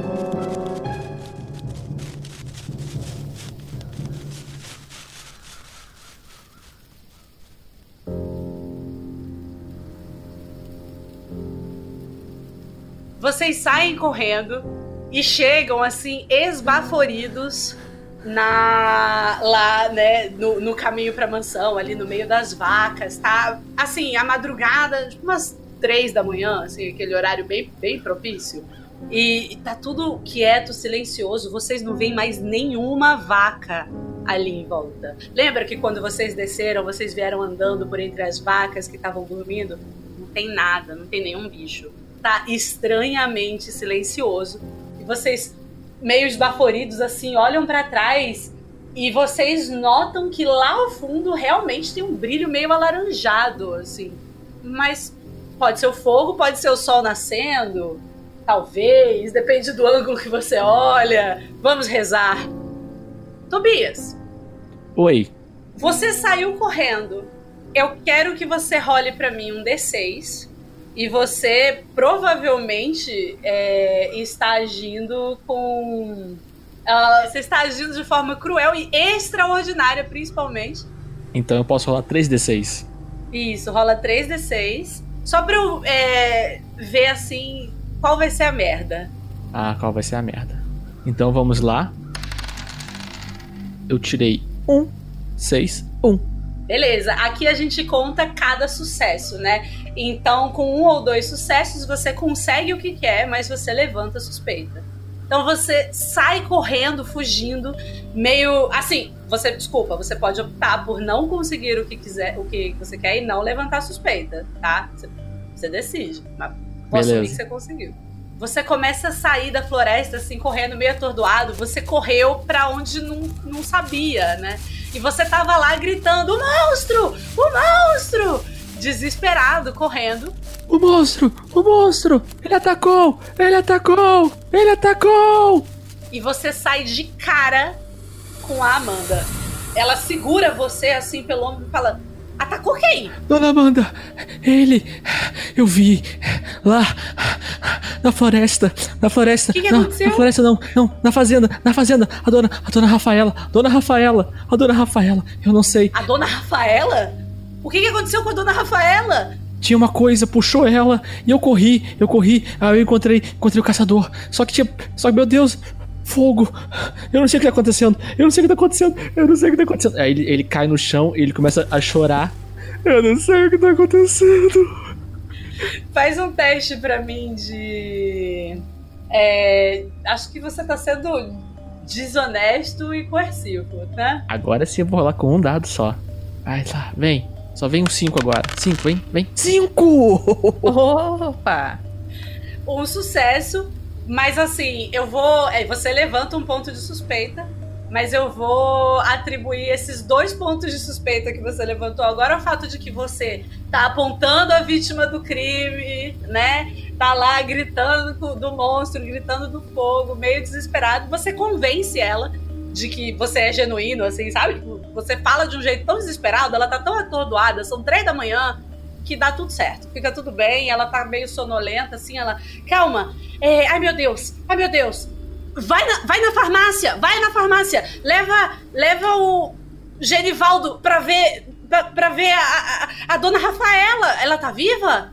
Eu não sei. Meu Deus, leva o Genivaldo! Leva o Genivaldo! Vai lá buscar o Genivaldo! e tá, e tá. eu, eu vou ver o fogo! E ela entra na floresta, assim, já empunhando a arma. A espingardona dela, assim, você falou do monstro, ela tá com medo, mas ela vai. Essa é ponta firme, hein? Porra. Eu vejo ela se afastar. Quando, ela, quando, ela, quando eu vejo que ela tá bem longe assim, eu tô, eu tô lá.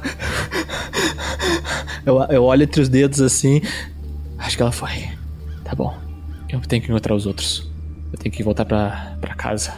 Aí ele, o Tobias, ele se levanta e corre em direção à casa, tipo, correndo, tipo, com a mão na cabeça, assim, como se estivesse chorando. Você vai correndo, e, assim. é, toda vez que você vê alguém, você dá um gritinho, sabe? De desespero, assim. Quando você chega na, na, na fazenda, o que vocês dois veem, assim, vocês estão olhando ali, tipo, meu Deus, será que aquilo é o fogo? Será que é aquilo tudo? E vocês ouvem uma pessoa chegando assim, ah, não! E, e com as mãos na cabeça. Uma silhueta, assim, sabe? Vindo, subindo, com as mãos na cabeça, um pouco mais escura no, no meio da, da, da madrugada. Ou naquele lugar sem nenhuma vaca, sem nenhum bicho, sem nenhum ruído de grilo, sem nada. Na hora que eu vejo que eu, que eu tô chegando, que só estão eles dois ali. Eu acho. Eu acho que deu pra enganá-los. Mas eu tive que fazer uma cena danada. Eles vão achar o corpo logo. Dá pra ver a cena daqui. E a Ariel pon- aponta assim pra, pra mancha de fogo crescendo. Pera aí, eu só joguei uma lanterna e. Puta que pariu. Faz tempo que não chove, Tobias. Sabe o que, que eu tô pensando? O quê, Dan? Eu acho que eu perdi o musgo. Você fez o quê? Ah, não. Dan, é o seguinte. A gente tem a merda do barro. A gente tem a merda do cetro de carne. Eu, eu pego a mãozinha ainda e uso pra dar um pedala na, na nuca do Dan. Pá! Com a mão da dona Ana Rafaela. E você perdeu a merda do musgo. Vai procurar mais musgo agora na merda da floresta. Tá. Vocês entram e eu vou procurar o musgo. Isso. A gente vai ver como é que tá, Matheus. Pelo silêncio aqui, o Matheus tá precisando trocar a fralda. Ah, tá- é mais fácil, acho que eu procurar um novo musgo que tentar achar aquele, não? Eu acho que. Assim, você pode. Pode fazer um teste de extraordinário, assim, pra mim. Você tá tentando lembrar, né, o. o- onde tá esse músico. Você pode fazer um teste de cruel extraordinário. Se você falhar, você pode. Não, não, não vou por esse caminho. Eu não Beleza. sou extraordinário. Então você pode ir na, na floresta, catar musgo. Você vai demorar um pouquinho, mas você vai conseguir chegar. É, e eu vou querer de novo um teste de sutil e escondido, pode ser. Tá, eu tô meio fudido, fudido. Beleza, vamos nessa. É, de qualquer forma, você vai levantar suspeitas. Tá, então vamos lá. Vou rolar 2d6. Tirei um 6 e um 3. É, bom, você teve um sucesso, você consegue pegar o musgo, mas enquanto você, você tá levantando assim com um pacotinho de musgo, guardando ele no bolso, e chega pra você o Paulo, o caçador, ele chega perto de você assim, o que, que você tá fazendo aí? Apontando uma arma assim pra você. Ah, Dan, é você, caramba. Eu boto o musgo na boca assim com ele. Você também gosta? Tá pegando fogo a floresta, Dan, sai daqui, você tá louco? O que, que você tá fazendo? Mas eu não vi fogo, onde é que tem fogo? Aquele maluco do, do Tobias tacou fogo na floresta. Não sei o que tá acontecendo, ele surtou, falou que viu um monstro. Tem um monstro aqui, Dan. O Toby surtou? É. Então tô indo lá ver ele, tchau. Sai correndo. Ele fica olhando assim. Depois de um tempo ele vira, volta a procurar o monstro. Viu você na cena do crime. Vocês estão com 12 de suspeita. Ariel e Tobias.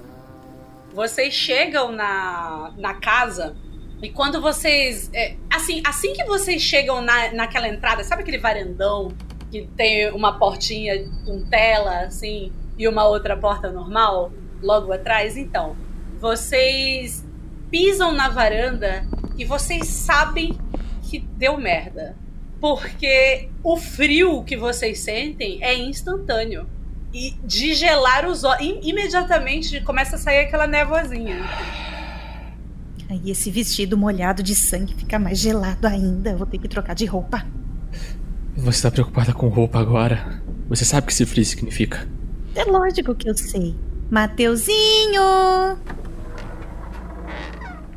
Você vai entrando, na verdade a porta já estava entreaberta, assim. Você vai entrando e você olha aquela sala, assim, sabe aquele mobiliário de fazenda mesmo? Né, As coisas de couro, tem um tapete de vaca, rústico, uma mesa, assim, que é toda uma, uma tábua de madeira única, sabe? Tirada do. Coisa linda, cara. Você vai entrando ali, assim, e toda a parte do teto tá tomada por uma fumaça escura. Descendo pela, pelas escadas, vem uma mulher. é, ela é negra, mas ela tá muito pálida, sabe? A pele quase acinzentada, assim, a cabeça virada de lado. E aí ela vem descendo o, o degrau com aquele jeito meio de corpo andando e se movendo, sabe? É, e aí ela vem descendo, vocês reconhecem. É a, a, a dona do culto, assim, né? É, que tem pouquíssimo poder. Porque na verdade ela só é a progenitora de Mateuzinho. Então, é, e ela chega descendo, assim, aquela mulher capaz de dar à luz, ou às trevas, é, santos, messias, Moiséses da, da, da vida, entendeu? Então ela é sagrada pra vocês. Ela é o análogo da Virgem Maria, assim. É, na hora que eu vejo ela tá descendo as escadas, eu me coloco em um joelho e espero ela fala- falar primeiro. Ela vem se aproximando daquele jeito meio quebrado, só que com um passos mais duros, assim, sabe? Como se de fato não fosse ela que estivesse movendo o próprio corpo, e sim alguma espécie de entidade que não tá acostumada muito bem a vestir ternos de carne no formato humano. E, e até um pouco estranha, é, os olhos bem, bem avermelhados, assim, a pele bem pálida, os lábios quase roxos.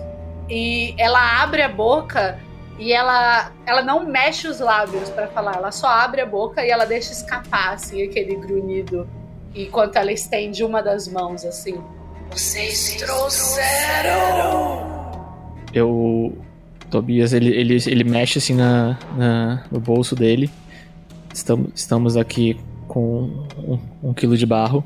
Ele entrega na mão dela o saco, sem tocar. quando você vai soltar antes de tocar na mão dela, ela tá com a mão estendida e aí agora você vê uns tentáculos de escuridão assim. Essa essa escuridão se forma em cima da mão dela e puxa o, o negócio para dentro assim. Aí ela estende a outra mão assim. Mais. Ariel tá olhando com adoração, assim, enquanto o Tobias fica olhando para baixo, não, não faz esse contato visual, aqueles olhos azuis da Ariel não, não, não saem, não, não desgrudam da, da Bárbara. Ela, ela mexe na, naquele saco de estopa que ela trouxe, enfia a mão assim, faz um barulhinho assim, que ainda tá bem sangrento, né? Bem melado o bracinho da dona Rafaela.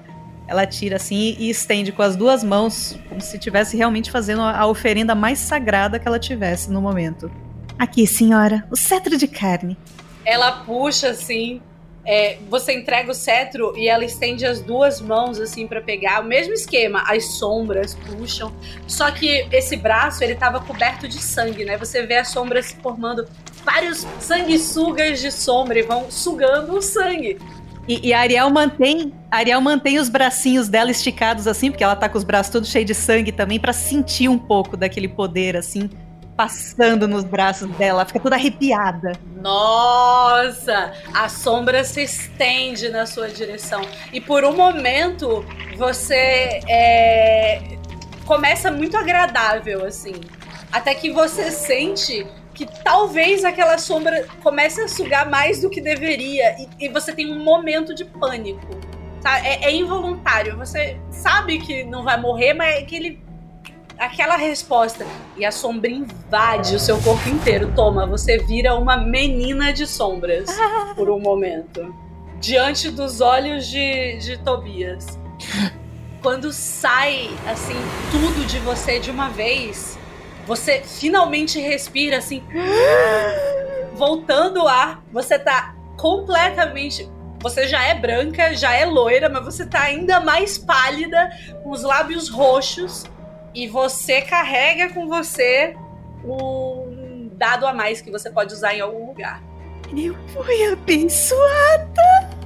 Ariel, você, você tá bem? Tô muito bem, muito bem. Isso é bom. Você foi tocada pelas sombras, viu?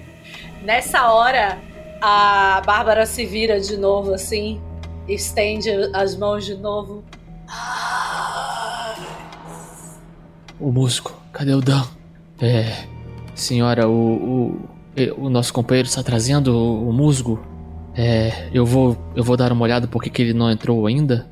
Quando você começa a falar demais, o corpo dela se dobra pro lado, assim, tipo, quebrando mesmo, e a cabeça para cima. Então ela faz tipo um N, assim, com o corpo, porque você tá abaixado, né, ajoelhado diante dela, e ela encara você, assim, diretamente nos olhos.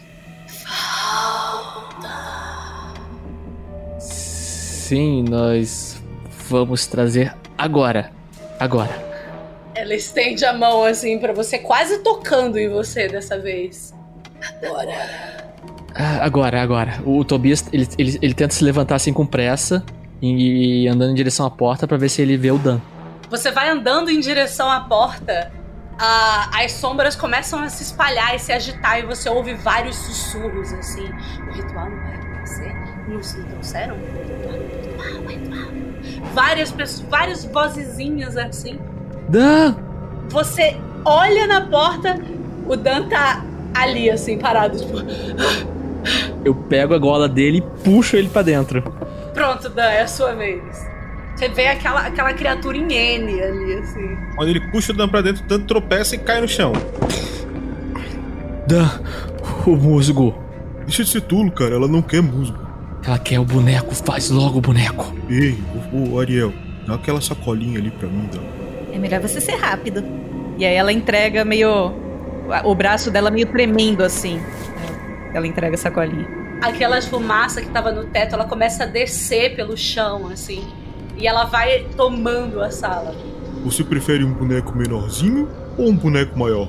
Ah, quando você pergunta isso, a mulher em N, ela vai até você, de alguma forma que vocês vocês veem, mas vocês não conseguem registrar. É, imediatamente dá uma dor de cabeça, assim, porque é uma coisa tão surreal, tão sobrenatural, que vocês não têm capacidade de entender como ela se moveu até ali. E ela chega parada diante de você, assim, estendendo as mãos. Ah, do grande, tá bom.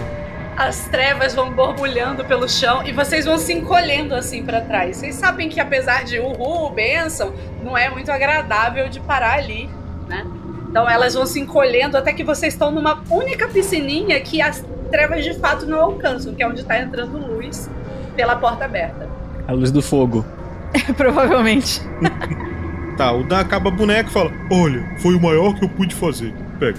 Ela pega a boneca assim e se recolhe. E aí você vê, tipo assim, ela vai para trás, né? Tipo, volta de alguma forma mergulhada na escuridão. E quando vocês conseguem registrá-la de novo, ela tá segurando a bonequinha assim protetoramente, como se fosse um neném, e, e, e voltando pela escada, assim, retrocedendo junto da escuridão. E vocês sabem que vocês devem seguir em direção ao lugar do ritual que já estava atrasado. É, beleza, gente. Antes tarde que nunca. Vamos nessa. O Tobias dá um, uma um pedala assim no, no, no Dan. É isso que você tem a dizer? Antes tarde que nunca? Vamos logo. A gente tem trabalho pra fazer ainda. Uf, Isso foi por pouco.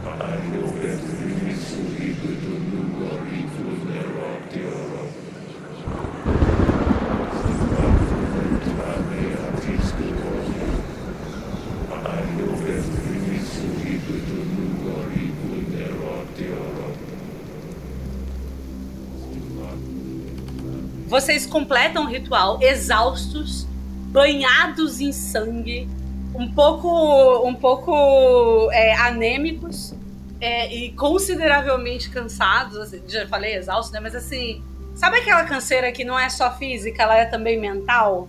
Foram muitas horas de cântico. É, é impressionante, assim. Vocês tiveram que decorar tudo. E é latim. E, putz, latim é, é, é- Latim não tem artigo. É muito difícil. Bom, agora a gente tem que limpar as carcaças. Antes que alguém apareça aqui. Vocês ouvem uma, uma batida na porta. Puta que pariu. E entra. Sem esperar. Sem esperar nada. Entra. O Mateuzinho, ele vem andando, né, com as suas. Com as suas. é, seus passos de criancinha de dois anos. Ele vai até o Dan, assim. E aí ele dá um abraço na perninha do Dan, que ele, que ele gosta muito do Dan. Ah, meu garotinho. Chegou a hora. Vamos rolar o novo ritual. Yes! A gente, a gente já está com dois seis contados, e lembrando que quando chega no terceiro seis acontece alguma coisa. Mas vamos lá. Vamos rolar o ritual. Pro Tobias ficou com 4. Pô, mas você já rolou? Não, é, é 66, não é? Não, calma. É, Tobias, rola dois D6, rola esse primeiro D6, rola o segundo. Você vai definir o nome do ritual pra gente. Beleza. Então rolando o segundo D6. E tirei um 5. Então é o cântico do pecado. Agora cada um de vocês vai rolar dois D66. Lembrando que um D66 são dois D6, um é a dezena e o outro é a unidade. Então cada um rola 4 D6 no fim das contas, é isso. Tá. Os resultados de 6 não vão contar pra cá, tá, gente? Só pra. Tá bom. 13 e 25. Então você precisa de 1 quilo de incenso. Eu rolei 26 e 54. 26, você precisa de essência de galhos. Eu rolei 23 e 16. Você precisa de uma tigela de cinzas. A floresta tá aqui do lado, tá tranquilo.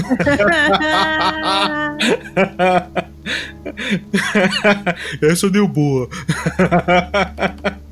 Oh, vai ser ótimo, vai ser fácil. Inclusive, durante o ritual, o poder que emanou ali foi tão intenso que invocou, né, aquela grande tempestade. A cidade tá chovendo ali, mas o, o, o pedaço pra, da, da floresta que, que se conecta com o resto do mundo tá pegando fogo, bicho. Beleza. É, A, a gente então a gente então recebe esses comandos do, do Mateuzinho assim na hora. Vocês. Ele não fala com vocês. Vocês instintivamente. Ele fala: chegou a hora. Vocês sabem qual é o ritual e o que precisa. Mas vocês estão mortos. É o quê? Oito e meia da manhã. Vocês saíram na noite do dia anterior. Sim, tá. Vamos, vamos pegar tudo, não é? Dan, Ariel. Acho melhor a gente dormir, cara. Tô quebrado aqui, meu. O Mateuzinho, você fala dormir, o Mateuzinho olha assim. Mas eu acabei de acordar. Tu vai pegar tu, cara. Ele mexe o biquinho, assim, sabe? Tipo, começando a chorar. Tá bom, eu vou. Ele abraça você de novo assim. Ai, Tio sempre ajuda. E ele volta pra brincar com uma bolinha, assim, que ele, sei lá, ele senta ali no cantinho do quarto, fica brincando com a bolinha, ele joga a bolinha, a bolinha volta depois. Eu, eu vou ali na cozinha, alguma coisa, pego uma tigelinha que seja metálica, alguma coisa do gênero, pego papel e coisa, madeira, o que tiver pe- pequenininho, faço um foguinho ali pra pegar, pra tigela de cinza já tá matado ali, aquele negócio já tá pronto. Beleza. Mas agora a gente precisa encontrar um quilo de incenso e essência de galhos. Pô, um quilo de incenso. Meu Deus. É, eu acho que eu vou na loja. É. Olha só. Eu acho que as lojas, o pessoal vai estar ocupado com fogo hoje.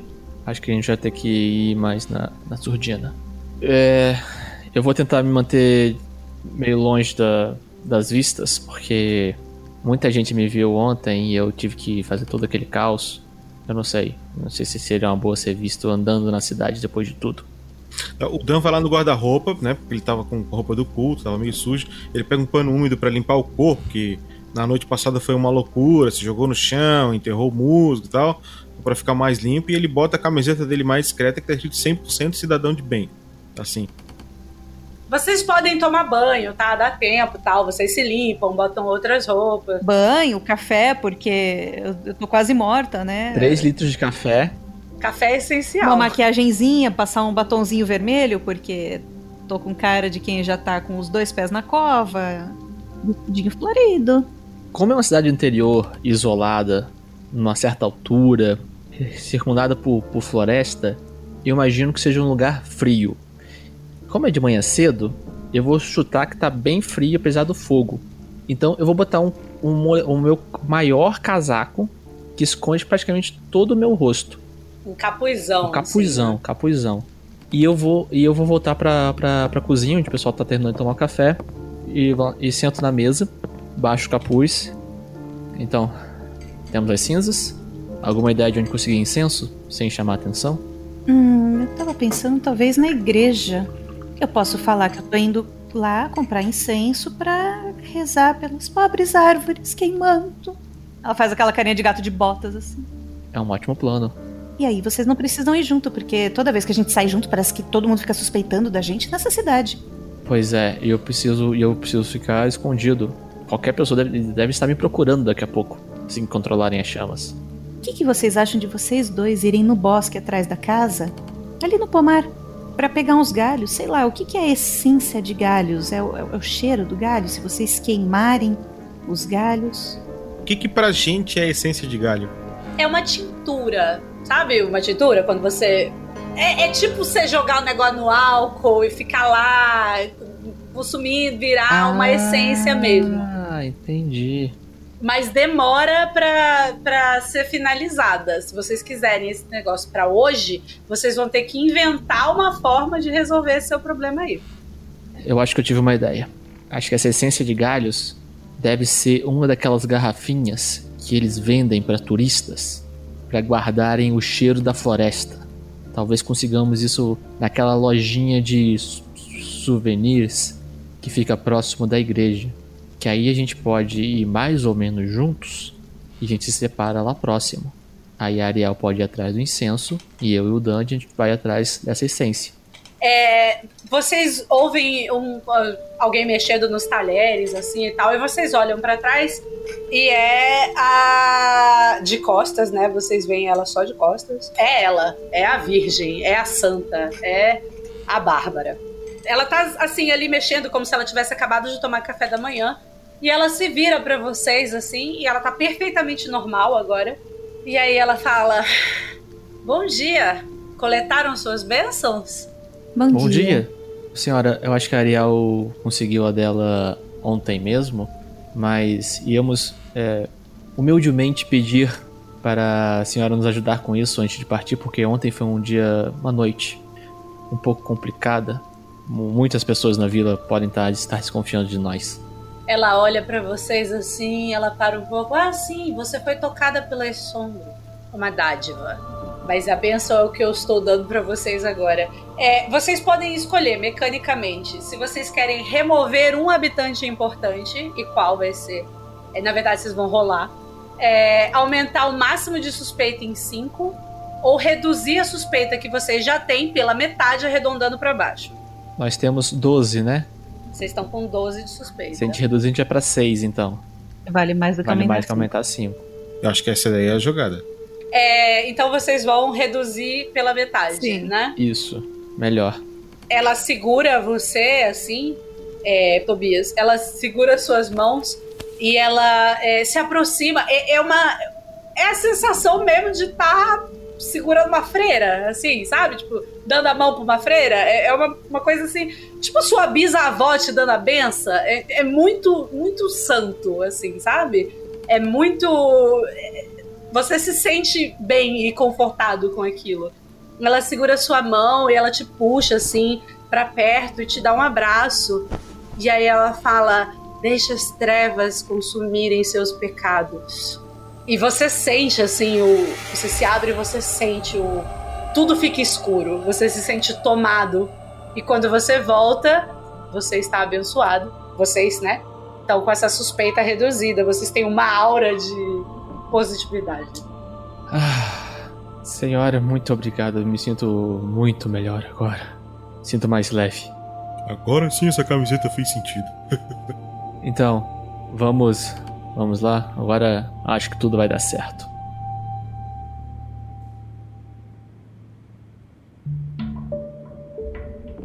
Então vai Ariel pra igreja e vocês dois pra lojinha de, de, de turistas do lado da igreja. Isso. Tá bom, muito bem, muito bem. É, enquanto vocês estão saindo ali da casa, o Mateuzinho, ele, ele dá um tchauzinho assim pro Dan, sabe? Ele, ele gosta muito do Dan. Ele dá um tchauzinho assim de cima da escada, sabe? Ele e um amiguinho. Teteuzinho, torce pela gente. Tobias levanta o capuz. Vamos. Vocês saem andando. é, E assim, vocês veem a tempestade que tá. Choveu já, mas a tempestade tá armada ali em cima. É, O fogo tá mais ou menos controlado, tá? Não tava tão absurdamente seco. É, Deu uma chuvidinha, deu uma ajudada. É, Eles estão conseguindo. Vai apagar em breve, vai ficar tudo bem, tá? Mas tem muita coisa queimada, assim, vocês notam, é, é evidente que tá queimado. Uma coisa muito estranha ainda permanece é a falta de. Assim, as vacas estão ali de volta, tá? É, os insetos também estão ali de volta e tal. Mas vocês não ouvem o canto dos pássaros. É muito estranho. E vocês descem assim no meio do mato, não tem um, um sabiazinho vocês vão andando pela, pela, pelo caminhozinho da fazenda, fazendo o caminhozinho até a cidade. É, uma outra pessoa dá um alô, assim, mas pro, pro pessoal a noite foi meio intensa também, sabe? Então tem um pessoal que tá dormindo. Amanda e Paulo estão dormindo, tá tudo bem. A hora é agora. A hora é agora. Vocês chegam. Vocês vão começando a chegar na cidade, e na entrada da cidade, assim, tem aquela plaquinha de. é, de madeira apontando para vários lados, assim, pra lá é a cachoeira, pra lá é sei lá o quê. E ela tá quebrada no chão, caída, assim. É, provavelmente a força do vento ou a força do demônio, nunca saberemos. Vocês começam a entrar na parte principal da cidade, aquela igreja meio gótica se elevando assim cruza no céu um, um pássaro enorme e cai assim, pá, no chão, na frente de vocês. É um urubu enorme, morto. Coitadinho, eu, eu, eu dou um cutucão assim com a ponta do pé. Morreu.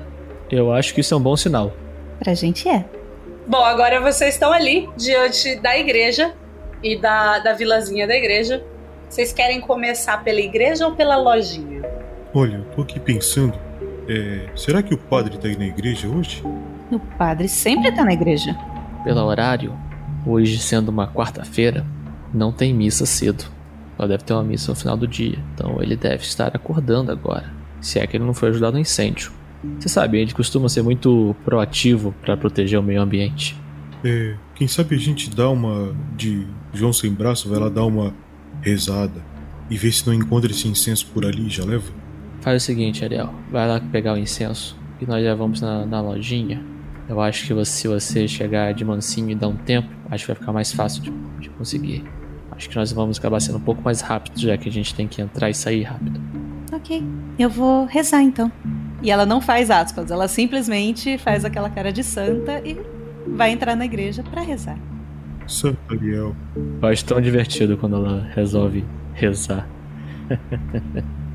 Bom, vamos começar pela igreja então. Você entra na igreja, é uma igreja daquelas de interior, assim, só que é, uma, é um interior turístico. Então pensa um pouco naquela igreja de Petrópolis, por exemplo. Enorme, gótica, uma igreja que é feita para você se sentir pequeno, miserável, insignificante, ver a grandiosidade de um Deus que você nunca vai atingir, porque os ângulos são todos apontados lá para cima, escuro. Né? Você vai andando ali pela, pela igreja e cada passo que você dá apaga as velas que estão perto de você. E o meu sorriso só vai crescendo a cada passo que eu dou. eu me sinto poderosa com isso. Então, você vai entrando e vai apagando a lateral das velas, assim. É... E você chega ali perto. Ali no, no altar atrás tem a entrada para sacristia, né? Você vai chegando por ali assim, tem é, a. Meu Deus, como é que é o nome? Tem a, a, uma portinha, né? Onde desce para os banheiros, entra não sei o que lá. Você dá a volta ali, entra na parte do coreto. Vai tudo vazio, apagando todas as luzes e vai ficando escuro quando você passa, né? Porque dentro de uma igreja grande, a, a, a luz, apesar das janelinhas, a luz faz diferença. É, e você chega, volta tudo e chega ali na entrada da lojinha, que é por dentro. É, e tem lá uma um, um, senhorzinho bem velhinho, com os olhos é, com catarata, assim, aquele filme de catarata diante dos olhos, assim. Ele é. Obviamente, ele já não enxerga mais direito. Né? Assim, é evidente. É, mas ele ouve você abrindo a porta e tocando aquele, aquele sininho maravilhoso. Hum é, avisando você, é, da sua chegada, ele se vira instantaneamente e ele se vira para você. Então ele tá olhando no seu rosto, sabe? Ele ele consegue. Mas não é o padre, né? Não é o padre, é o Gleico. Ele é curandeiro.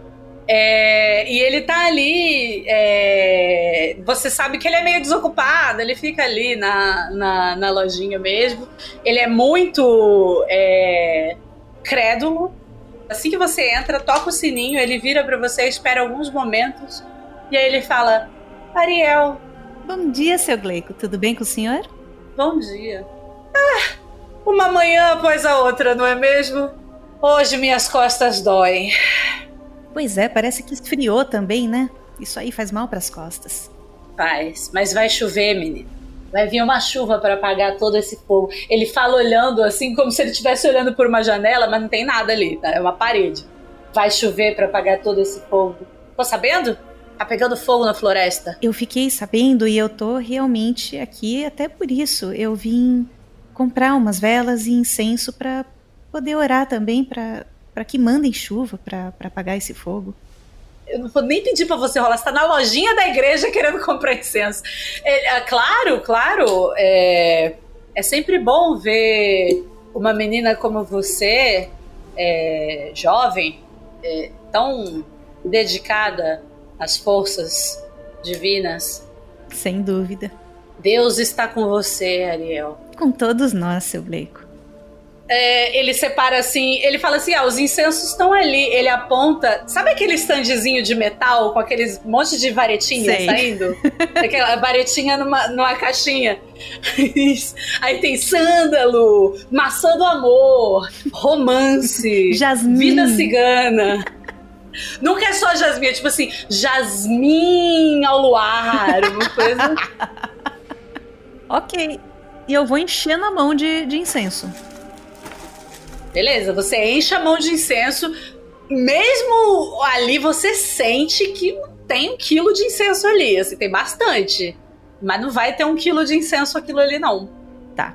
Seu Gleico, fala uma coisa pra mim. Eu sei que o senhor também mexe com ervas, não mexe? Mexo, mas boldo, camomila. Sálvia.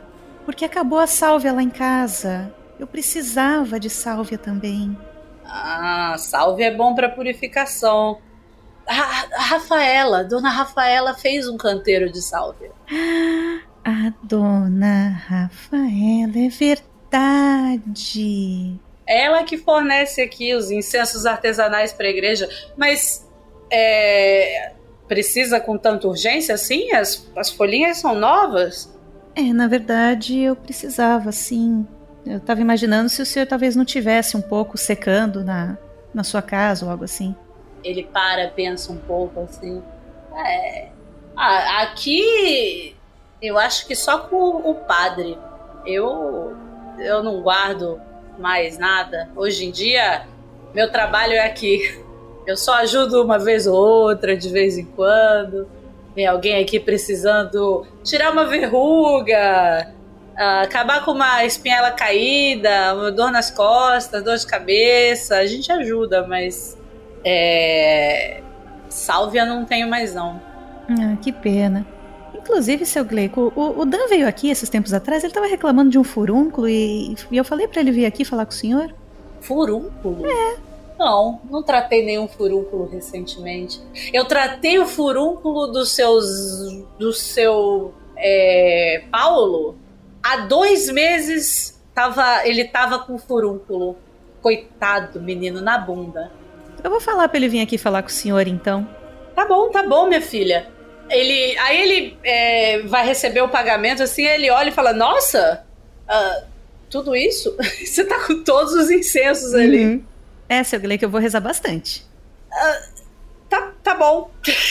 Faz sentido. Ele não vai perguntar, não. Está, está fácil demais. Pelo menos você só conseguiu metade. Você pode. 50 reais de incenso, tá? Maravilhoso. Quase um dólar. Quase um Você- dólar.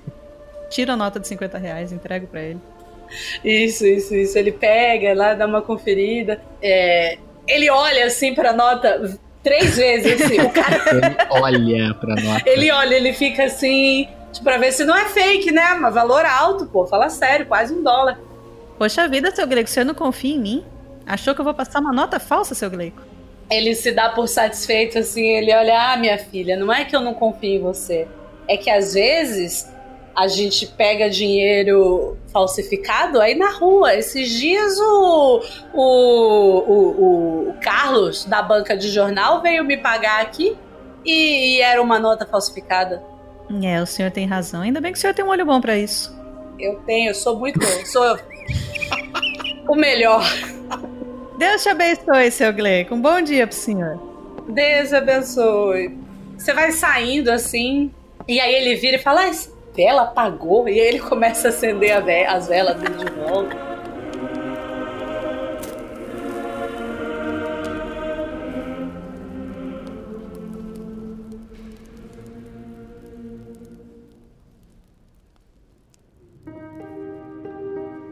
Vocês dois. A lojinha dos turistas tem uma vitrine enorme, cheia de quinquilharias. Inclusive aquelas garrafinhas desenhadas à areia, sabe? Vocês entram também fazendo barulhinho. Tem uma menina desinteressada e aparentemente muito preocupada.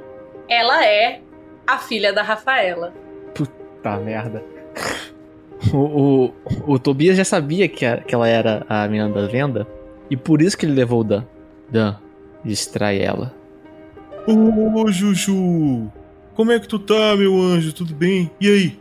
Viu que não foi nada? Tua mãe voltou pra casa, né? Dan, você! Ela levanta assim, ela vai correndo até você, ela segura sua, sua blusa assim, ela.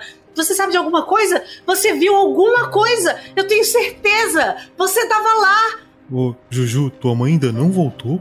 Não, minha mãe tá sumida. Dizem que. Dizem que é, te- teve um maluco correndo pela floresta gritando que, que ele era um monstro e que a minha mãe ia morrer. Mas, mas ontem, eu acho, eu acho que, olha, eu acho que ele viu um monstro, ele ficou muito assustado. É, na floresta. Quem viu um monstro? O Paulo, o caçador, disse que O viu. Paulo? É, Ele viu um monstro? Sim. Ai, meu Deus. Eu preciso falar com o Paulo. Dan, você olha a loja pra mim? claro, meu anjo. Pode deixar que eu olho. Mas olha só, a floresta tava pegando fogo. Tu vai pra lá agora? Não, eu vou, eu vou na casa do Paulo. Tá. Não passa na floresta. Eu acho que a gente precisa de um teste aqui. Você tem desonesto e coercivo com valor 3. Então você rola 3 dados. Galera, torce por mim. 555, 555, 555. Dum, dum, dum, dum, dum, dum, dum, dum. Ixi. 3, 5 e 1. Um sucesso. É, então você pode, é, assim, você pode conseguir convencê-la de que tá tudo bem, você vai ficar ali, vai cuidar e tal. Ou é, e levantar suspeita. Ou você pode é, não conseguir convencê-la de que tá tudo bem, de que. e, e tal. Então, Rai, é um ponto de suspeita? É um ponto de suspeita que vai, assim, na verdade o que vai acontecer é que vai gerar uma situação, por exemplo, vocês vão roubar a loja, né? Então ela vai reparar depois, Perfeito. É isso que eu quero. tá bom? É só um frasquinho, gente. Então vocês agora têm sete pontos de suspeita. Quando, quando ela sai correndo da loja, o Tobias se aproxima do Dan. Ainda bem que você não falou de mim, não é? Ainda bem que eu tava te vendo. Ainda bem que eu fiz gestos com você com os olhos. Você é mesmo bom nisso. Bom, o, o Tobias ele, ele olha pra loja. Olha, vamos fazer o seguinte: para ela não desconfiar tanto, vou deixar um dinheiro aqui dentro da gaveta e você espera ela chegar e falar que você atendeu um cliente, um repórter que veio falar, que veio ver sobre a sobre o fogo e que ele pegou um monte de incenso, que tem, tá vendo que tem um pouco de incenso ali também, que ele também era muito religioso, ele tinha medo de mal olhado, que ele levou incenso pra afastar mal olhado e pra não se preocupar com, sei lá, com uma coisa desse tipo. Você inventa na hora. Ô, Rai, olha só. É, a gente vai fazer o que o Pedro tá falando e a gente limparia a, a, a- a semântica do, do ponto de. Como é que é? De, de desconfiança. É. Então, se tu permitir, a- quando ela vai falar com o Paulo, é, o Paulo conta que quem tava vendo o monstro, e ele soube dessa forma, foi o Tobias. E aí ela desconfia assim. Beleza. Justo, acho justíssimo. Perfeito. É, sempre o Tobias que se fode, mas beleza. O Tobias que entrou com o Dan na loja, mas eu né? entrei Tem esse- encapuzado, tipo, disfarçadamente. Ah, é? Então vamos fazer um teste de sutil e. e. como é que é? Sutil e escondido. Sutil e escondido pra ver se você não foi notado ao entrar na loja. Vou rolar 4d6. Vamos lá, vai vir 4, 5 agora, quer ver? Olha lá. É, não veio 4, 5, mas veio 4, 1, 5 e 2. Dois sucessos. Ó, então você tem dois sucessos, você levanta a suspeita. Então você é, você conseguiu entrar sem ser visto, mas tinha câmera de segurança. Tu entende o que é isso que ela fez contigo, né? Uhum.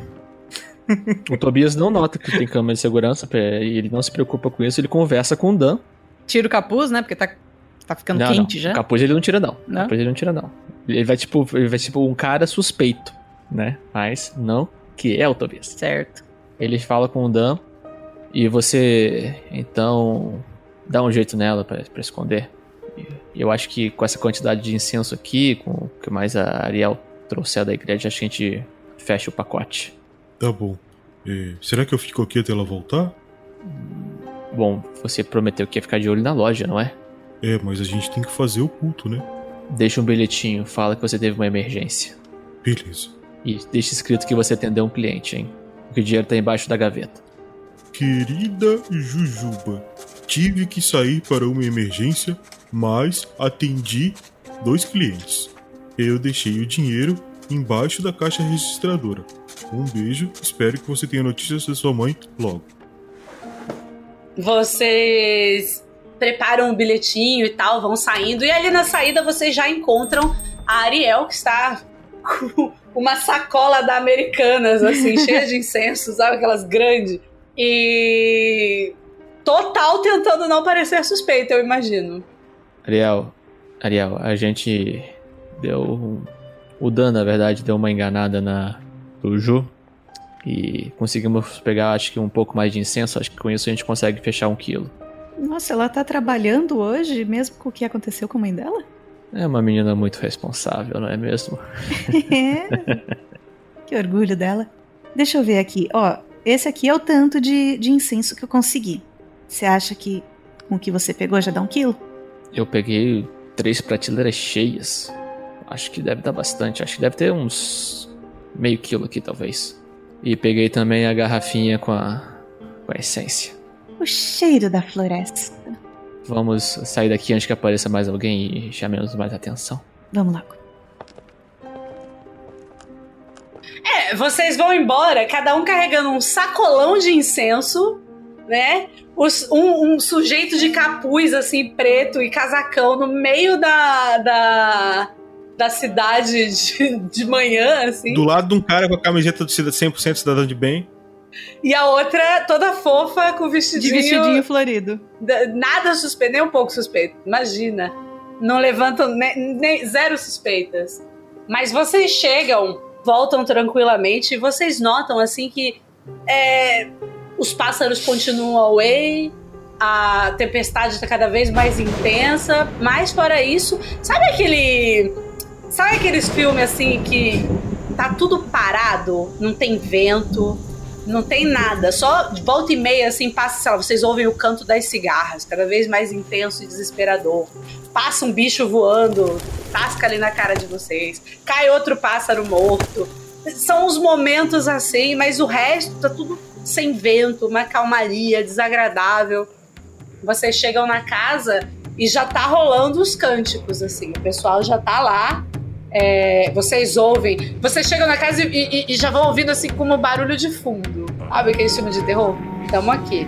Vão entrando, chegam lá e já entram direto no ritual, depositando suas coisas. Durante esse ritual, para acelerar, vocês conseguem mais uma benção.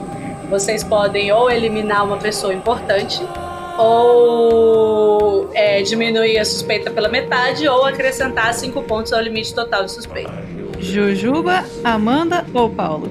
Tá, mais cinco pontos ou a Juliana? Acho que a Juliana vai rodar, hein? Acabar com a família inteira, vai. Tchau, Juju. Ah, vão, vão, vão se encontrar no além, né? Vamos manter a família unida. Vamos promover a Adeus, Juliana. Ela não quer encontrar a mãe? Ela vai encontrar a mãe. Enquanto vocês fazem o ritual ali, vocês precisam canalizar né, essas, esses incômodos e tal para retirar. E vocês sentem esse peso saindo de vocês. Ah, que peso. Quando vocês é, acabam, vocês estão ali, assim, completamente mortos, cobertos de cinza, cheirando a defumado. Tudo tá mais. É, é como se tudo tivesse prestando atenção em vocês nesse momento.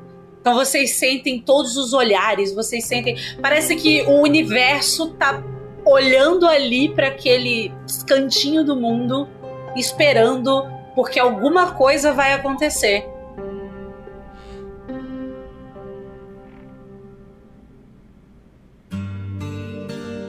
E agora a gente vai rolar o terceiro e último ritual. Se vocês conseguirem completar, vocês dominam o mundo. Uhul. Então é um momento importantíssimo. Vamos lá, quem vai rolar o nome do ritual? São dois D6. Vai de novo, Pedro. Vamos lá então. Rolando 2d6 aqui. Um 6, Tirei 1 e 5. A ascensão do pecado. Meu Deus, que perfeito. Agora são dois D66, cada um rola 4 D6 para ver os materiais. Eu rolei 35 e 51. Então você precisa de uma coroa de galhos. Olha que maravilhoso. Eu rolei 55 e 36. Você precisa de uma taça feita de cabelo. Taça feita de cabelo? Uhum, você sempre se ferra. Eu tirei 24, 66. Ai, meu Deus. oh, Você precisa de uma tigela de pedras. Melhor que galhos. Isso aí. Vocês saem desse ritual já com a missão de começar a preparar as coisas pro outro. E vocês estão sobre. tipo assim, a, a energia que vocês sentem é sobrenatural. É como se vocês tivessem tomado vários energéticos e o coração tá palpitando assim, vocês sentem que vão morrer de ataque cardíaco a qualquer momento. Mas ao mesmo tempo, vocês estão muito empolgados. Vocês estão quase lá. Nossa, eu acho que eu nunca me senti tão bem. E agora é tão simples. A gente tá tão perto. Tá, aí eu chego na Ariel e digo assim: Ô Ariel, posso ver aquela sua adaga? Claro. Tá aqui. Obrigado. Bárbara, preciso de um Eu, tubo eu pego ele, eu- daquele tamanhinho, Ariel pula no mata-leão. Vem aqui, seu maluco. Rola pra mim, rola pra mim. É. Meu Deus. Você prefere coercivo ou extraordinário? Eu vou de extraordinário porque é onde eu tenho mais dados. O Tobias, ele apenas vendo essa cena, ele tem apenas uma reação. Ele leva a mão à testa em uma velocidade suficiente para causar um, um som de pele contra pele. Então vamos lá, eu vou rolar 4d6. Lembrando que você tem a bênção das trevas, que é um D6 a mais. Não, eu não, eu não. Eu já tinha quatro dados, eu tirei quatro, quatro, quatro, seis. Opa, temos um 6! Temos um... Incrível. Mas temos três quatros também, gente. Isso foi bonito. Foram, foram quatro sucessos. Você consegue puxar ele dali. Só que eu quero que você role um D6 pra mim também, por favor. Vamos lá. Mais um seis.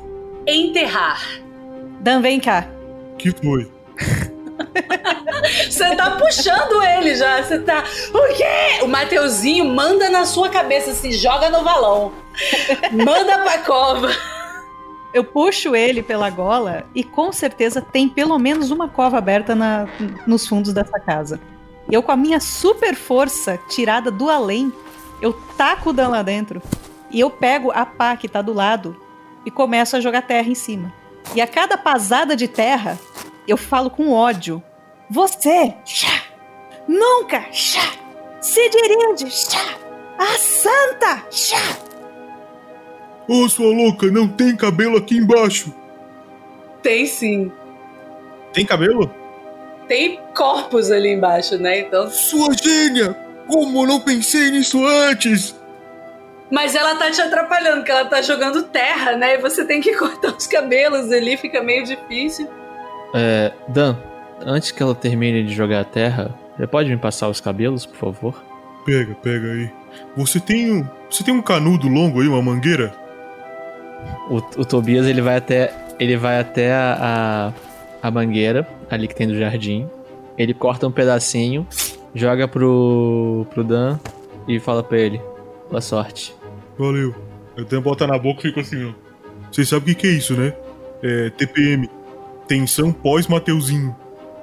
Você cata o, o, o cabelo da mão dele, mas é só cabelo, tá? Não é uma taça ainda. Uhum. Ariel. Acho que tá bem enterrado já.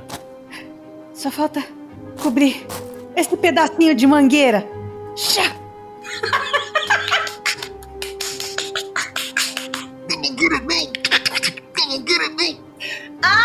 É, Ariel, rola pra mim é, cruel e extraordinário. 4d6 novamente. 1, 6, 2 e 5. Dois sucessos. Beleza. É, você, então, em vez de levantar a suspeita, que você consegue tapar completamente. Mas o que vai acontecer é que é só um pouquinho de terra. Você pode tentar se livrar. E aí, Dan? Tem. Desce. Você tá lá respirando, você puxa o ar, vem assim, um monte de terrinha na, na sua boca. Ah, então é provável que se eu der uma soprada, saia a terra. Eu acredito que sim. Sim? Só, só uma coisa: se você quiser rolar um D6, um sucesso acerta na cara dela, tá? Ah, eu quero.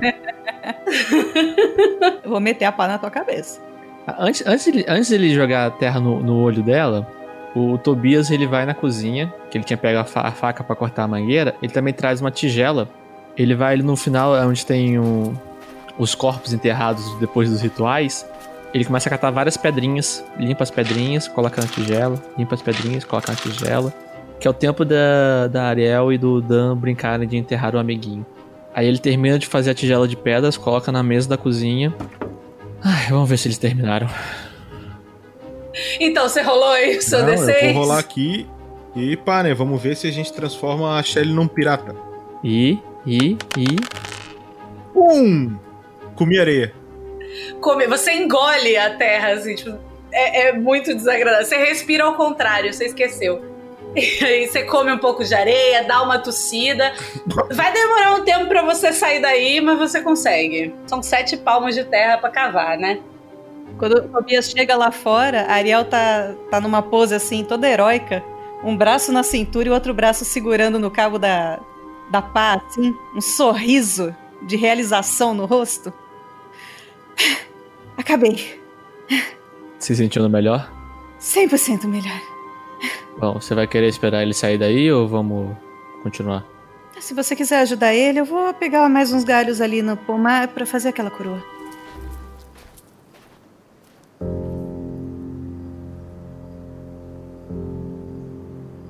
O, o Tobias, o Tobias ele chega perto, ele senta ali perto da mangueira. Dan, você tá me escutando? Eu tô.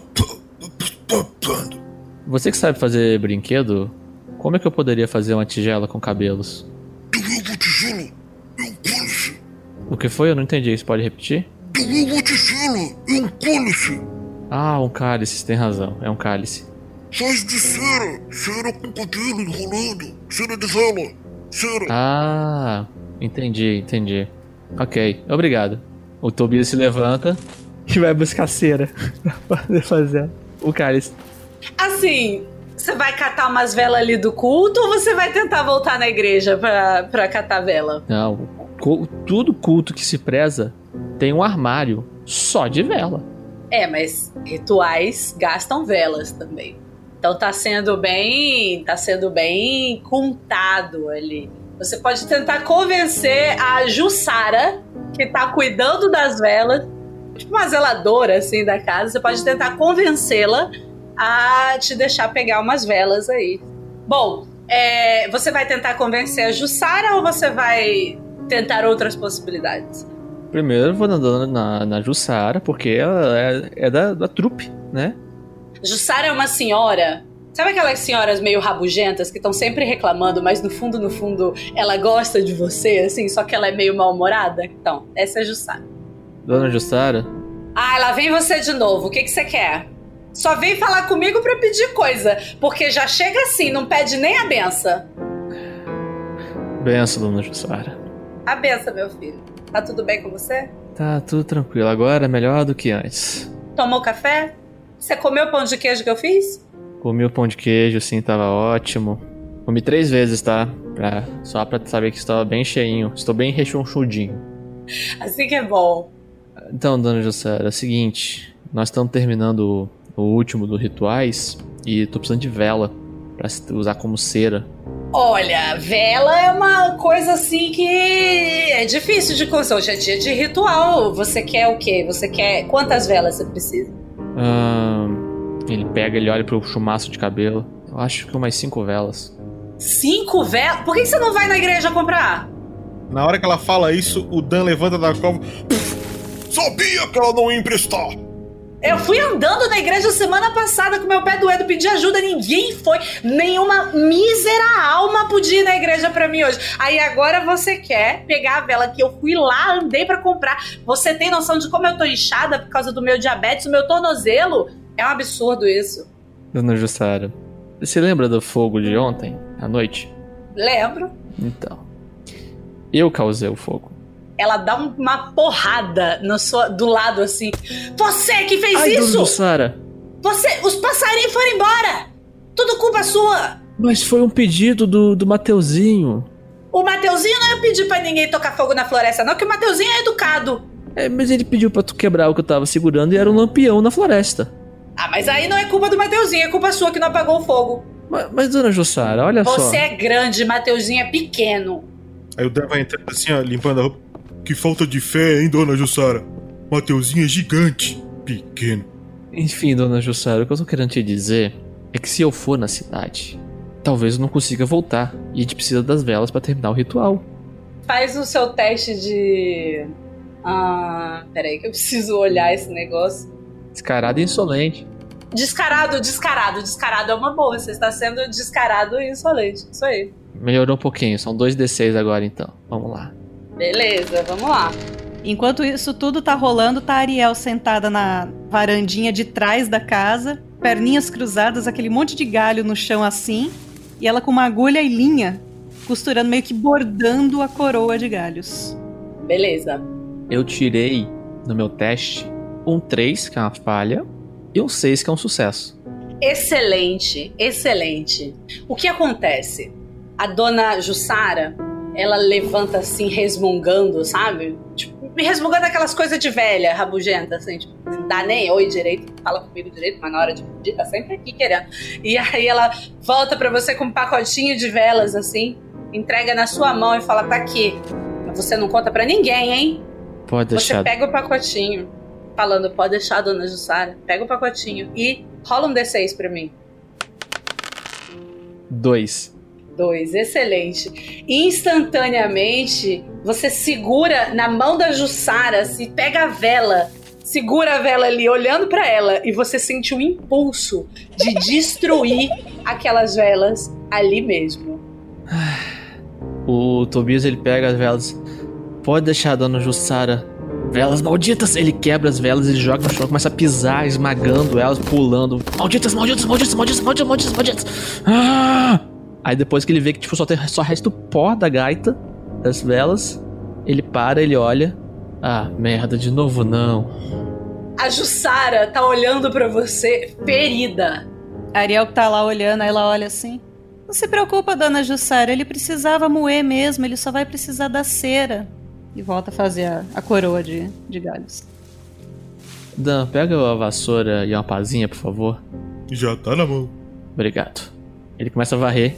Olha, eu nunca vi um pilão tão bom, rapaz. Né? Tu sabe qual era o nome disso, Dan? Força do ódio. Vocês já têm a tigela de, de pedras, estão fazendo a coroa de galhos e agora vocês criam uma taça de cabelos. Com o Dan, que é experiente nisso, né? Eu só providencio uma- a matéria-prima. O Dunk já fez umas bonecas de cera. Agora sim, ó, aqui, ó. Só tu levantar, dar uma derretidinha, passa no fogo, passa o cabelinho em volta. Aqui, ó. Dá até pra tomar alguma coisa, mas é meio nojento. Tá pronto. Cabelo de defunto. Coisa fina. Beleza. Vocês estão ali com sua taça, com sua coroa, conseguem fazer. Juntaram tudo. Tá tudo ótimo. De repente, vocês ouvem alguma coisa assim, lá fora, assim. Vocês vão olhar. Você que tá lá fora, né, Ariel? Você olha assim pro horizonte, você vê um brilho meio alaranjado de novo, coisa esquisita. Vem um barulho, assim, uma zoeira. Estranho. Né? Mas sua coroa tá pronta. Você tá ali, tá tudo bem. Vai se levantar, né? Ajeita a roupinha. Quando você olha direito, de pé, é uma turba. Você vê a cidade vindo ali na direção de vocês.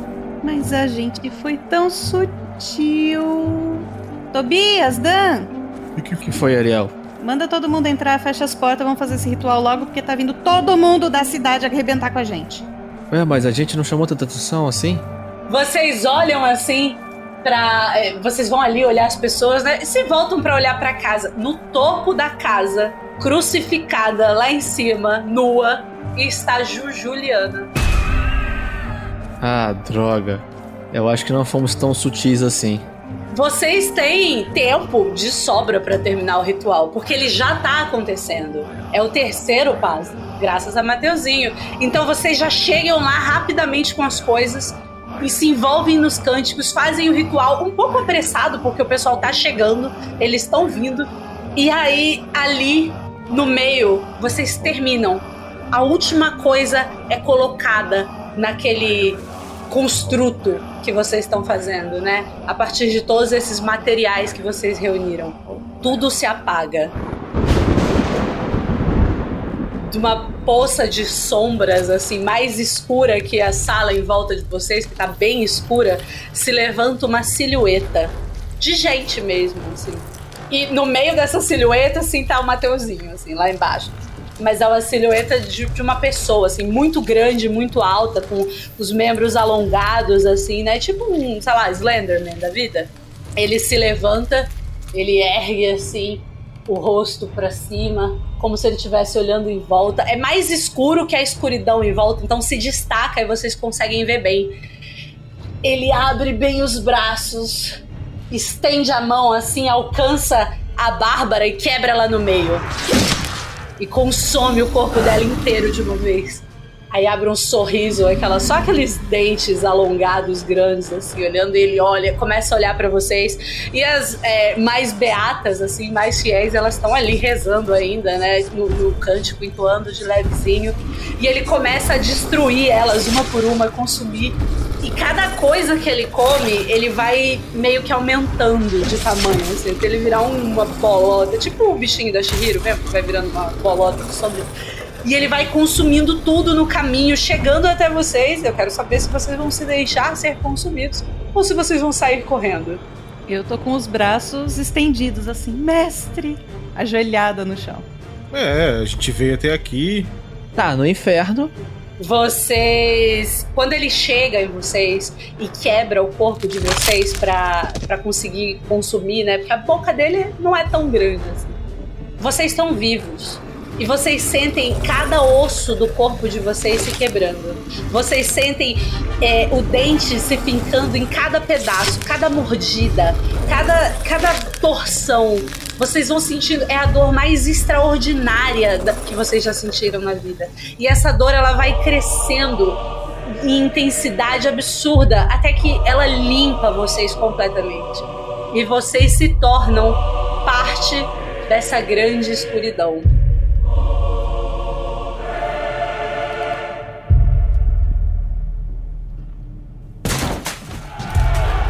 lá fora na casa, as pessoas é, começam a entrar assim, né, para ver o ritual, a escuridão vai chegando cada vez mais rápida, cada vez dividida em, em, mais silhuetas estranhas, cada vez maior e vai tomando a casa inteira. A chuva, a tempestade que estava se armando lá fora cai, umas águas ácidas que vão corroendo a vegetação em volta. E vocês ouvem só o relinchar de quatro cavalos ao vindo, se aproximando. Porque começou o apocalipse na Terra.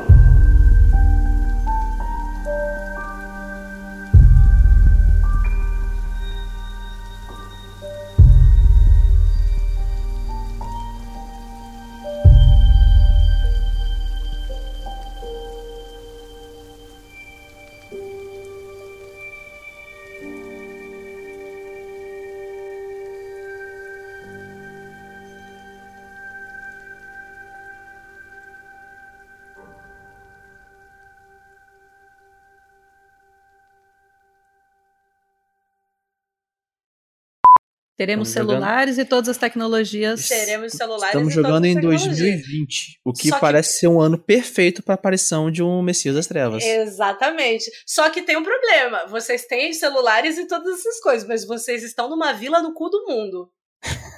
Entendeu? Vocês estão lá, no, vocês estão perto de Urubici. Sabe onde é Urubici? Exatamente. Tem Covid lá? Tem. Então tá, todo mundo de máscara, gente. Todo Todo mundo Não, tá tão feio, pera. cara. Eu sou cultista, eu vou sem máscara. Pera aí. Então, realmente. Ah, Todo mundo tá tão feio que não tá é pegando nem. Wi-Fi, bicho. Então.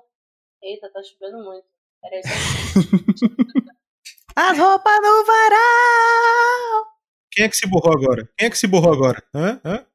Uma informação de making off, antes de a gente entrar pra gravar, caiu um temporal danado aqui em Curitiba e eu tive que sair correndo pra poder fechar as janelas. Duas vezes. Duas vezes. Exatamente. Antes da gente começar a gravar, quem ia jogar no meu lugar era o Fernando. Que caiu a luz dele. Que caiu por causa do E temporada. caiu o né? Fernando. Se duvidar, o Fernando é o Mateuzinho. O Fernando é o Mateuzinho, com e no certeza. final da aventura rola o plot twist. É Fernando Mateus o nome, vocês aqui não sabem. Perfeito. Perfeito. Porque se é nome composto, é en- endiabrado. Isso aí, isso aí. Ele eu se vou, vira pra deixa, eu, deixa eu interromper um instantezinho aqui. Porque a Claro. gente recebeu uma doação aqui do Thiago Kessler. Valeu, Thiago. Obrigado aí. Uhul. Já conseguimos uma parte para poder pagar a edição. Lembrando que para a gente poder pagar a edição, a gente tem que atingir a meta a- através da doação de PicPay, arroba TNB Especial. Podemos voltar. Lá, antes da gente começar a aventura, acho que a gente também recebeu uma doação. Tu tem como A gente recebeu uma isso? doação de 50 reais do Pedro Alves no superchat do YouTube. O Superchat demora um pouco mais pra entrar, infelizmente, mas eu posso ver depois com o Rafa e depois a gente segue. Mas voltando à- à aventura aqui rapidinho. Bruno, se você tá aqui, pisca aquela lâmpada.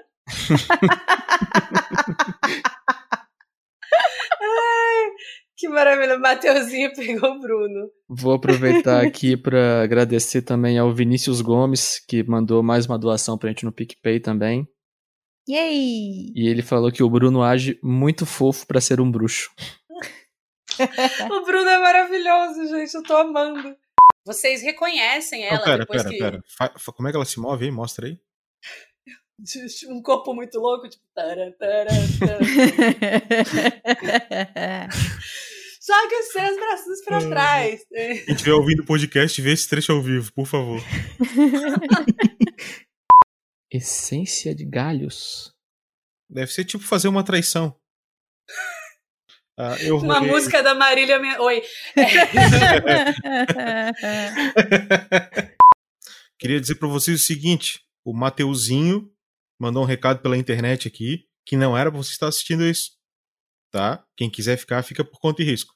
Beleza? Vocês já, já viram, né? Apareceu aqui pra mim. Tá? Beleza? Então tá ok. Todo mundo A avisado. tela dele piscou três vezes, assim. É. Apareceu aquela, aquela foto da menina do exorcista que aparecia depois que você fazia o, o, o desafio da. Nossa. Essa live é para millennials. Caraca, é. foi longe. Foi longe. O que? Primórdios da internet. Primórdios da internet. Olha só, na minha época, tudo isso aqui era mato. Cara, eu lembro que tinha um programa que mandavam pelo MSN e falavam assim: ah, é, abre aí, mas é, relaxa que ele demora pra carregar. E aí você esquecia daquela merda, de repente pulava na sua tela a garota do exorcista dando um grito. E você tava, Puta né, lá. merda, que inferno. Caraca, eu caí da cadeira umas três vezes com aquela merda, porque eu cliquei várias vezes. A verdade é o seguinte. o computador. As crianças de hoje não sabem o que é terror porque eles não sabem que existia o botão de chamar a atenção no MSN. Nossa! E ainda tinha aquele negócio que fazia uma risada maligna e você ouvia. No MSN Plus. É, Bons tempos. bons, Não, enfim. não olha com essa cara não, Bruno, que você sabe o que a gente tá falando, sim. Eu É, não, cara, eu ainda tenho cabelo. Onde? Droga, Raio, por que você foi perguntar? Ai, toca a aventura, por favor. Eu tava esperando a resposta, poxa. Não, a resposta se perdeu aqui no problema de internet. Pra, pra variar, É. pra variar o- os erros de gravação são de três horas e a aventura de uma hora. É mais ou menos isso. É. Eu acho ótimo que o Pedro é, é, ele, ele curte muito essa coisa da, da, da narrativa criativa e ele vai espertamente já bota. Não, o padre é, é das ecologia, o padre fez faculdade de biologia e ele tá aqui. Ele, ele participa do PETA e daquela WWF, entendeu? Padre então, Lancelotti, pô, já tá lá fazendo comida pra galera já. O nome do padre é Marcelo, mas é quase isso, tá Ah, vendo? então ele tá cantando pra galera. Isso, ele tá protegendo os animaizinhos. Mas isso. Eu não precisava ficar com essa música na cabeça. Ai, sabe? que- Eu já estou. Vamos manter a família unida. Exato. Vamos promover a- Adeus, o reencontro. Juliana. Ela não quer encontrar a mãe? não dá, não dá pra trazer a mãe dela de volta? É, o oposto. né? Mateuzinho não, não é necromante? Ainda não. Beleza. O Tobias, ele apenas vendo essa cena, ele tem apenas uma reação. Ele leva a mão à testa em uma velocidade suficiente para causar um, um som de pele contra pele. o Dan vendo isso fala assim: ó, Meu é Deus. assim, seu tolo.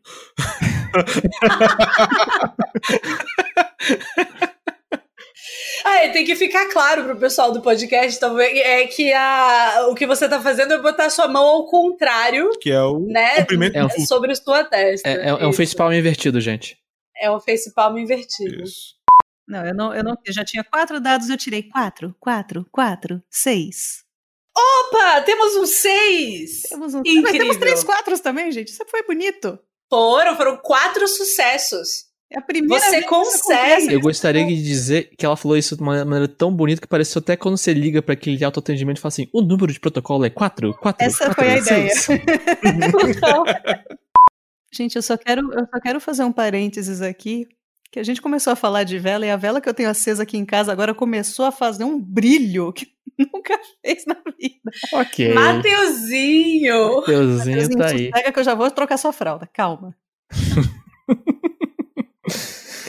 Ai, ai. Cara, ainda bem, ainda bem que nesses momentos, tipo, por exemplo, a minha porta não se abriu e meu filho apareceu, que senão eu, aí eu ia me mijar na cara. Ai, que delícia! É bom. É, a coisa mais legal de se ouvir assim no meio da noite é uma risadinha de criança. Ainda mais você que não tem filhos. Olha só, deixa, deixa eu explicar uma coisa. O meu, o meu filho agora, ele ganhou a mania de acordar às três da manhã. Só que ele dorme numa cama que é tipo, tipo, só- é só o colchão assim no chão, então ele pode levantar e andar. Professor.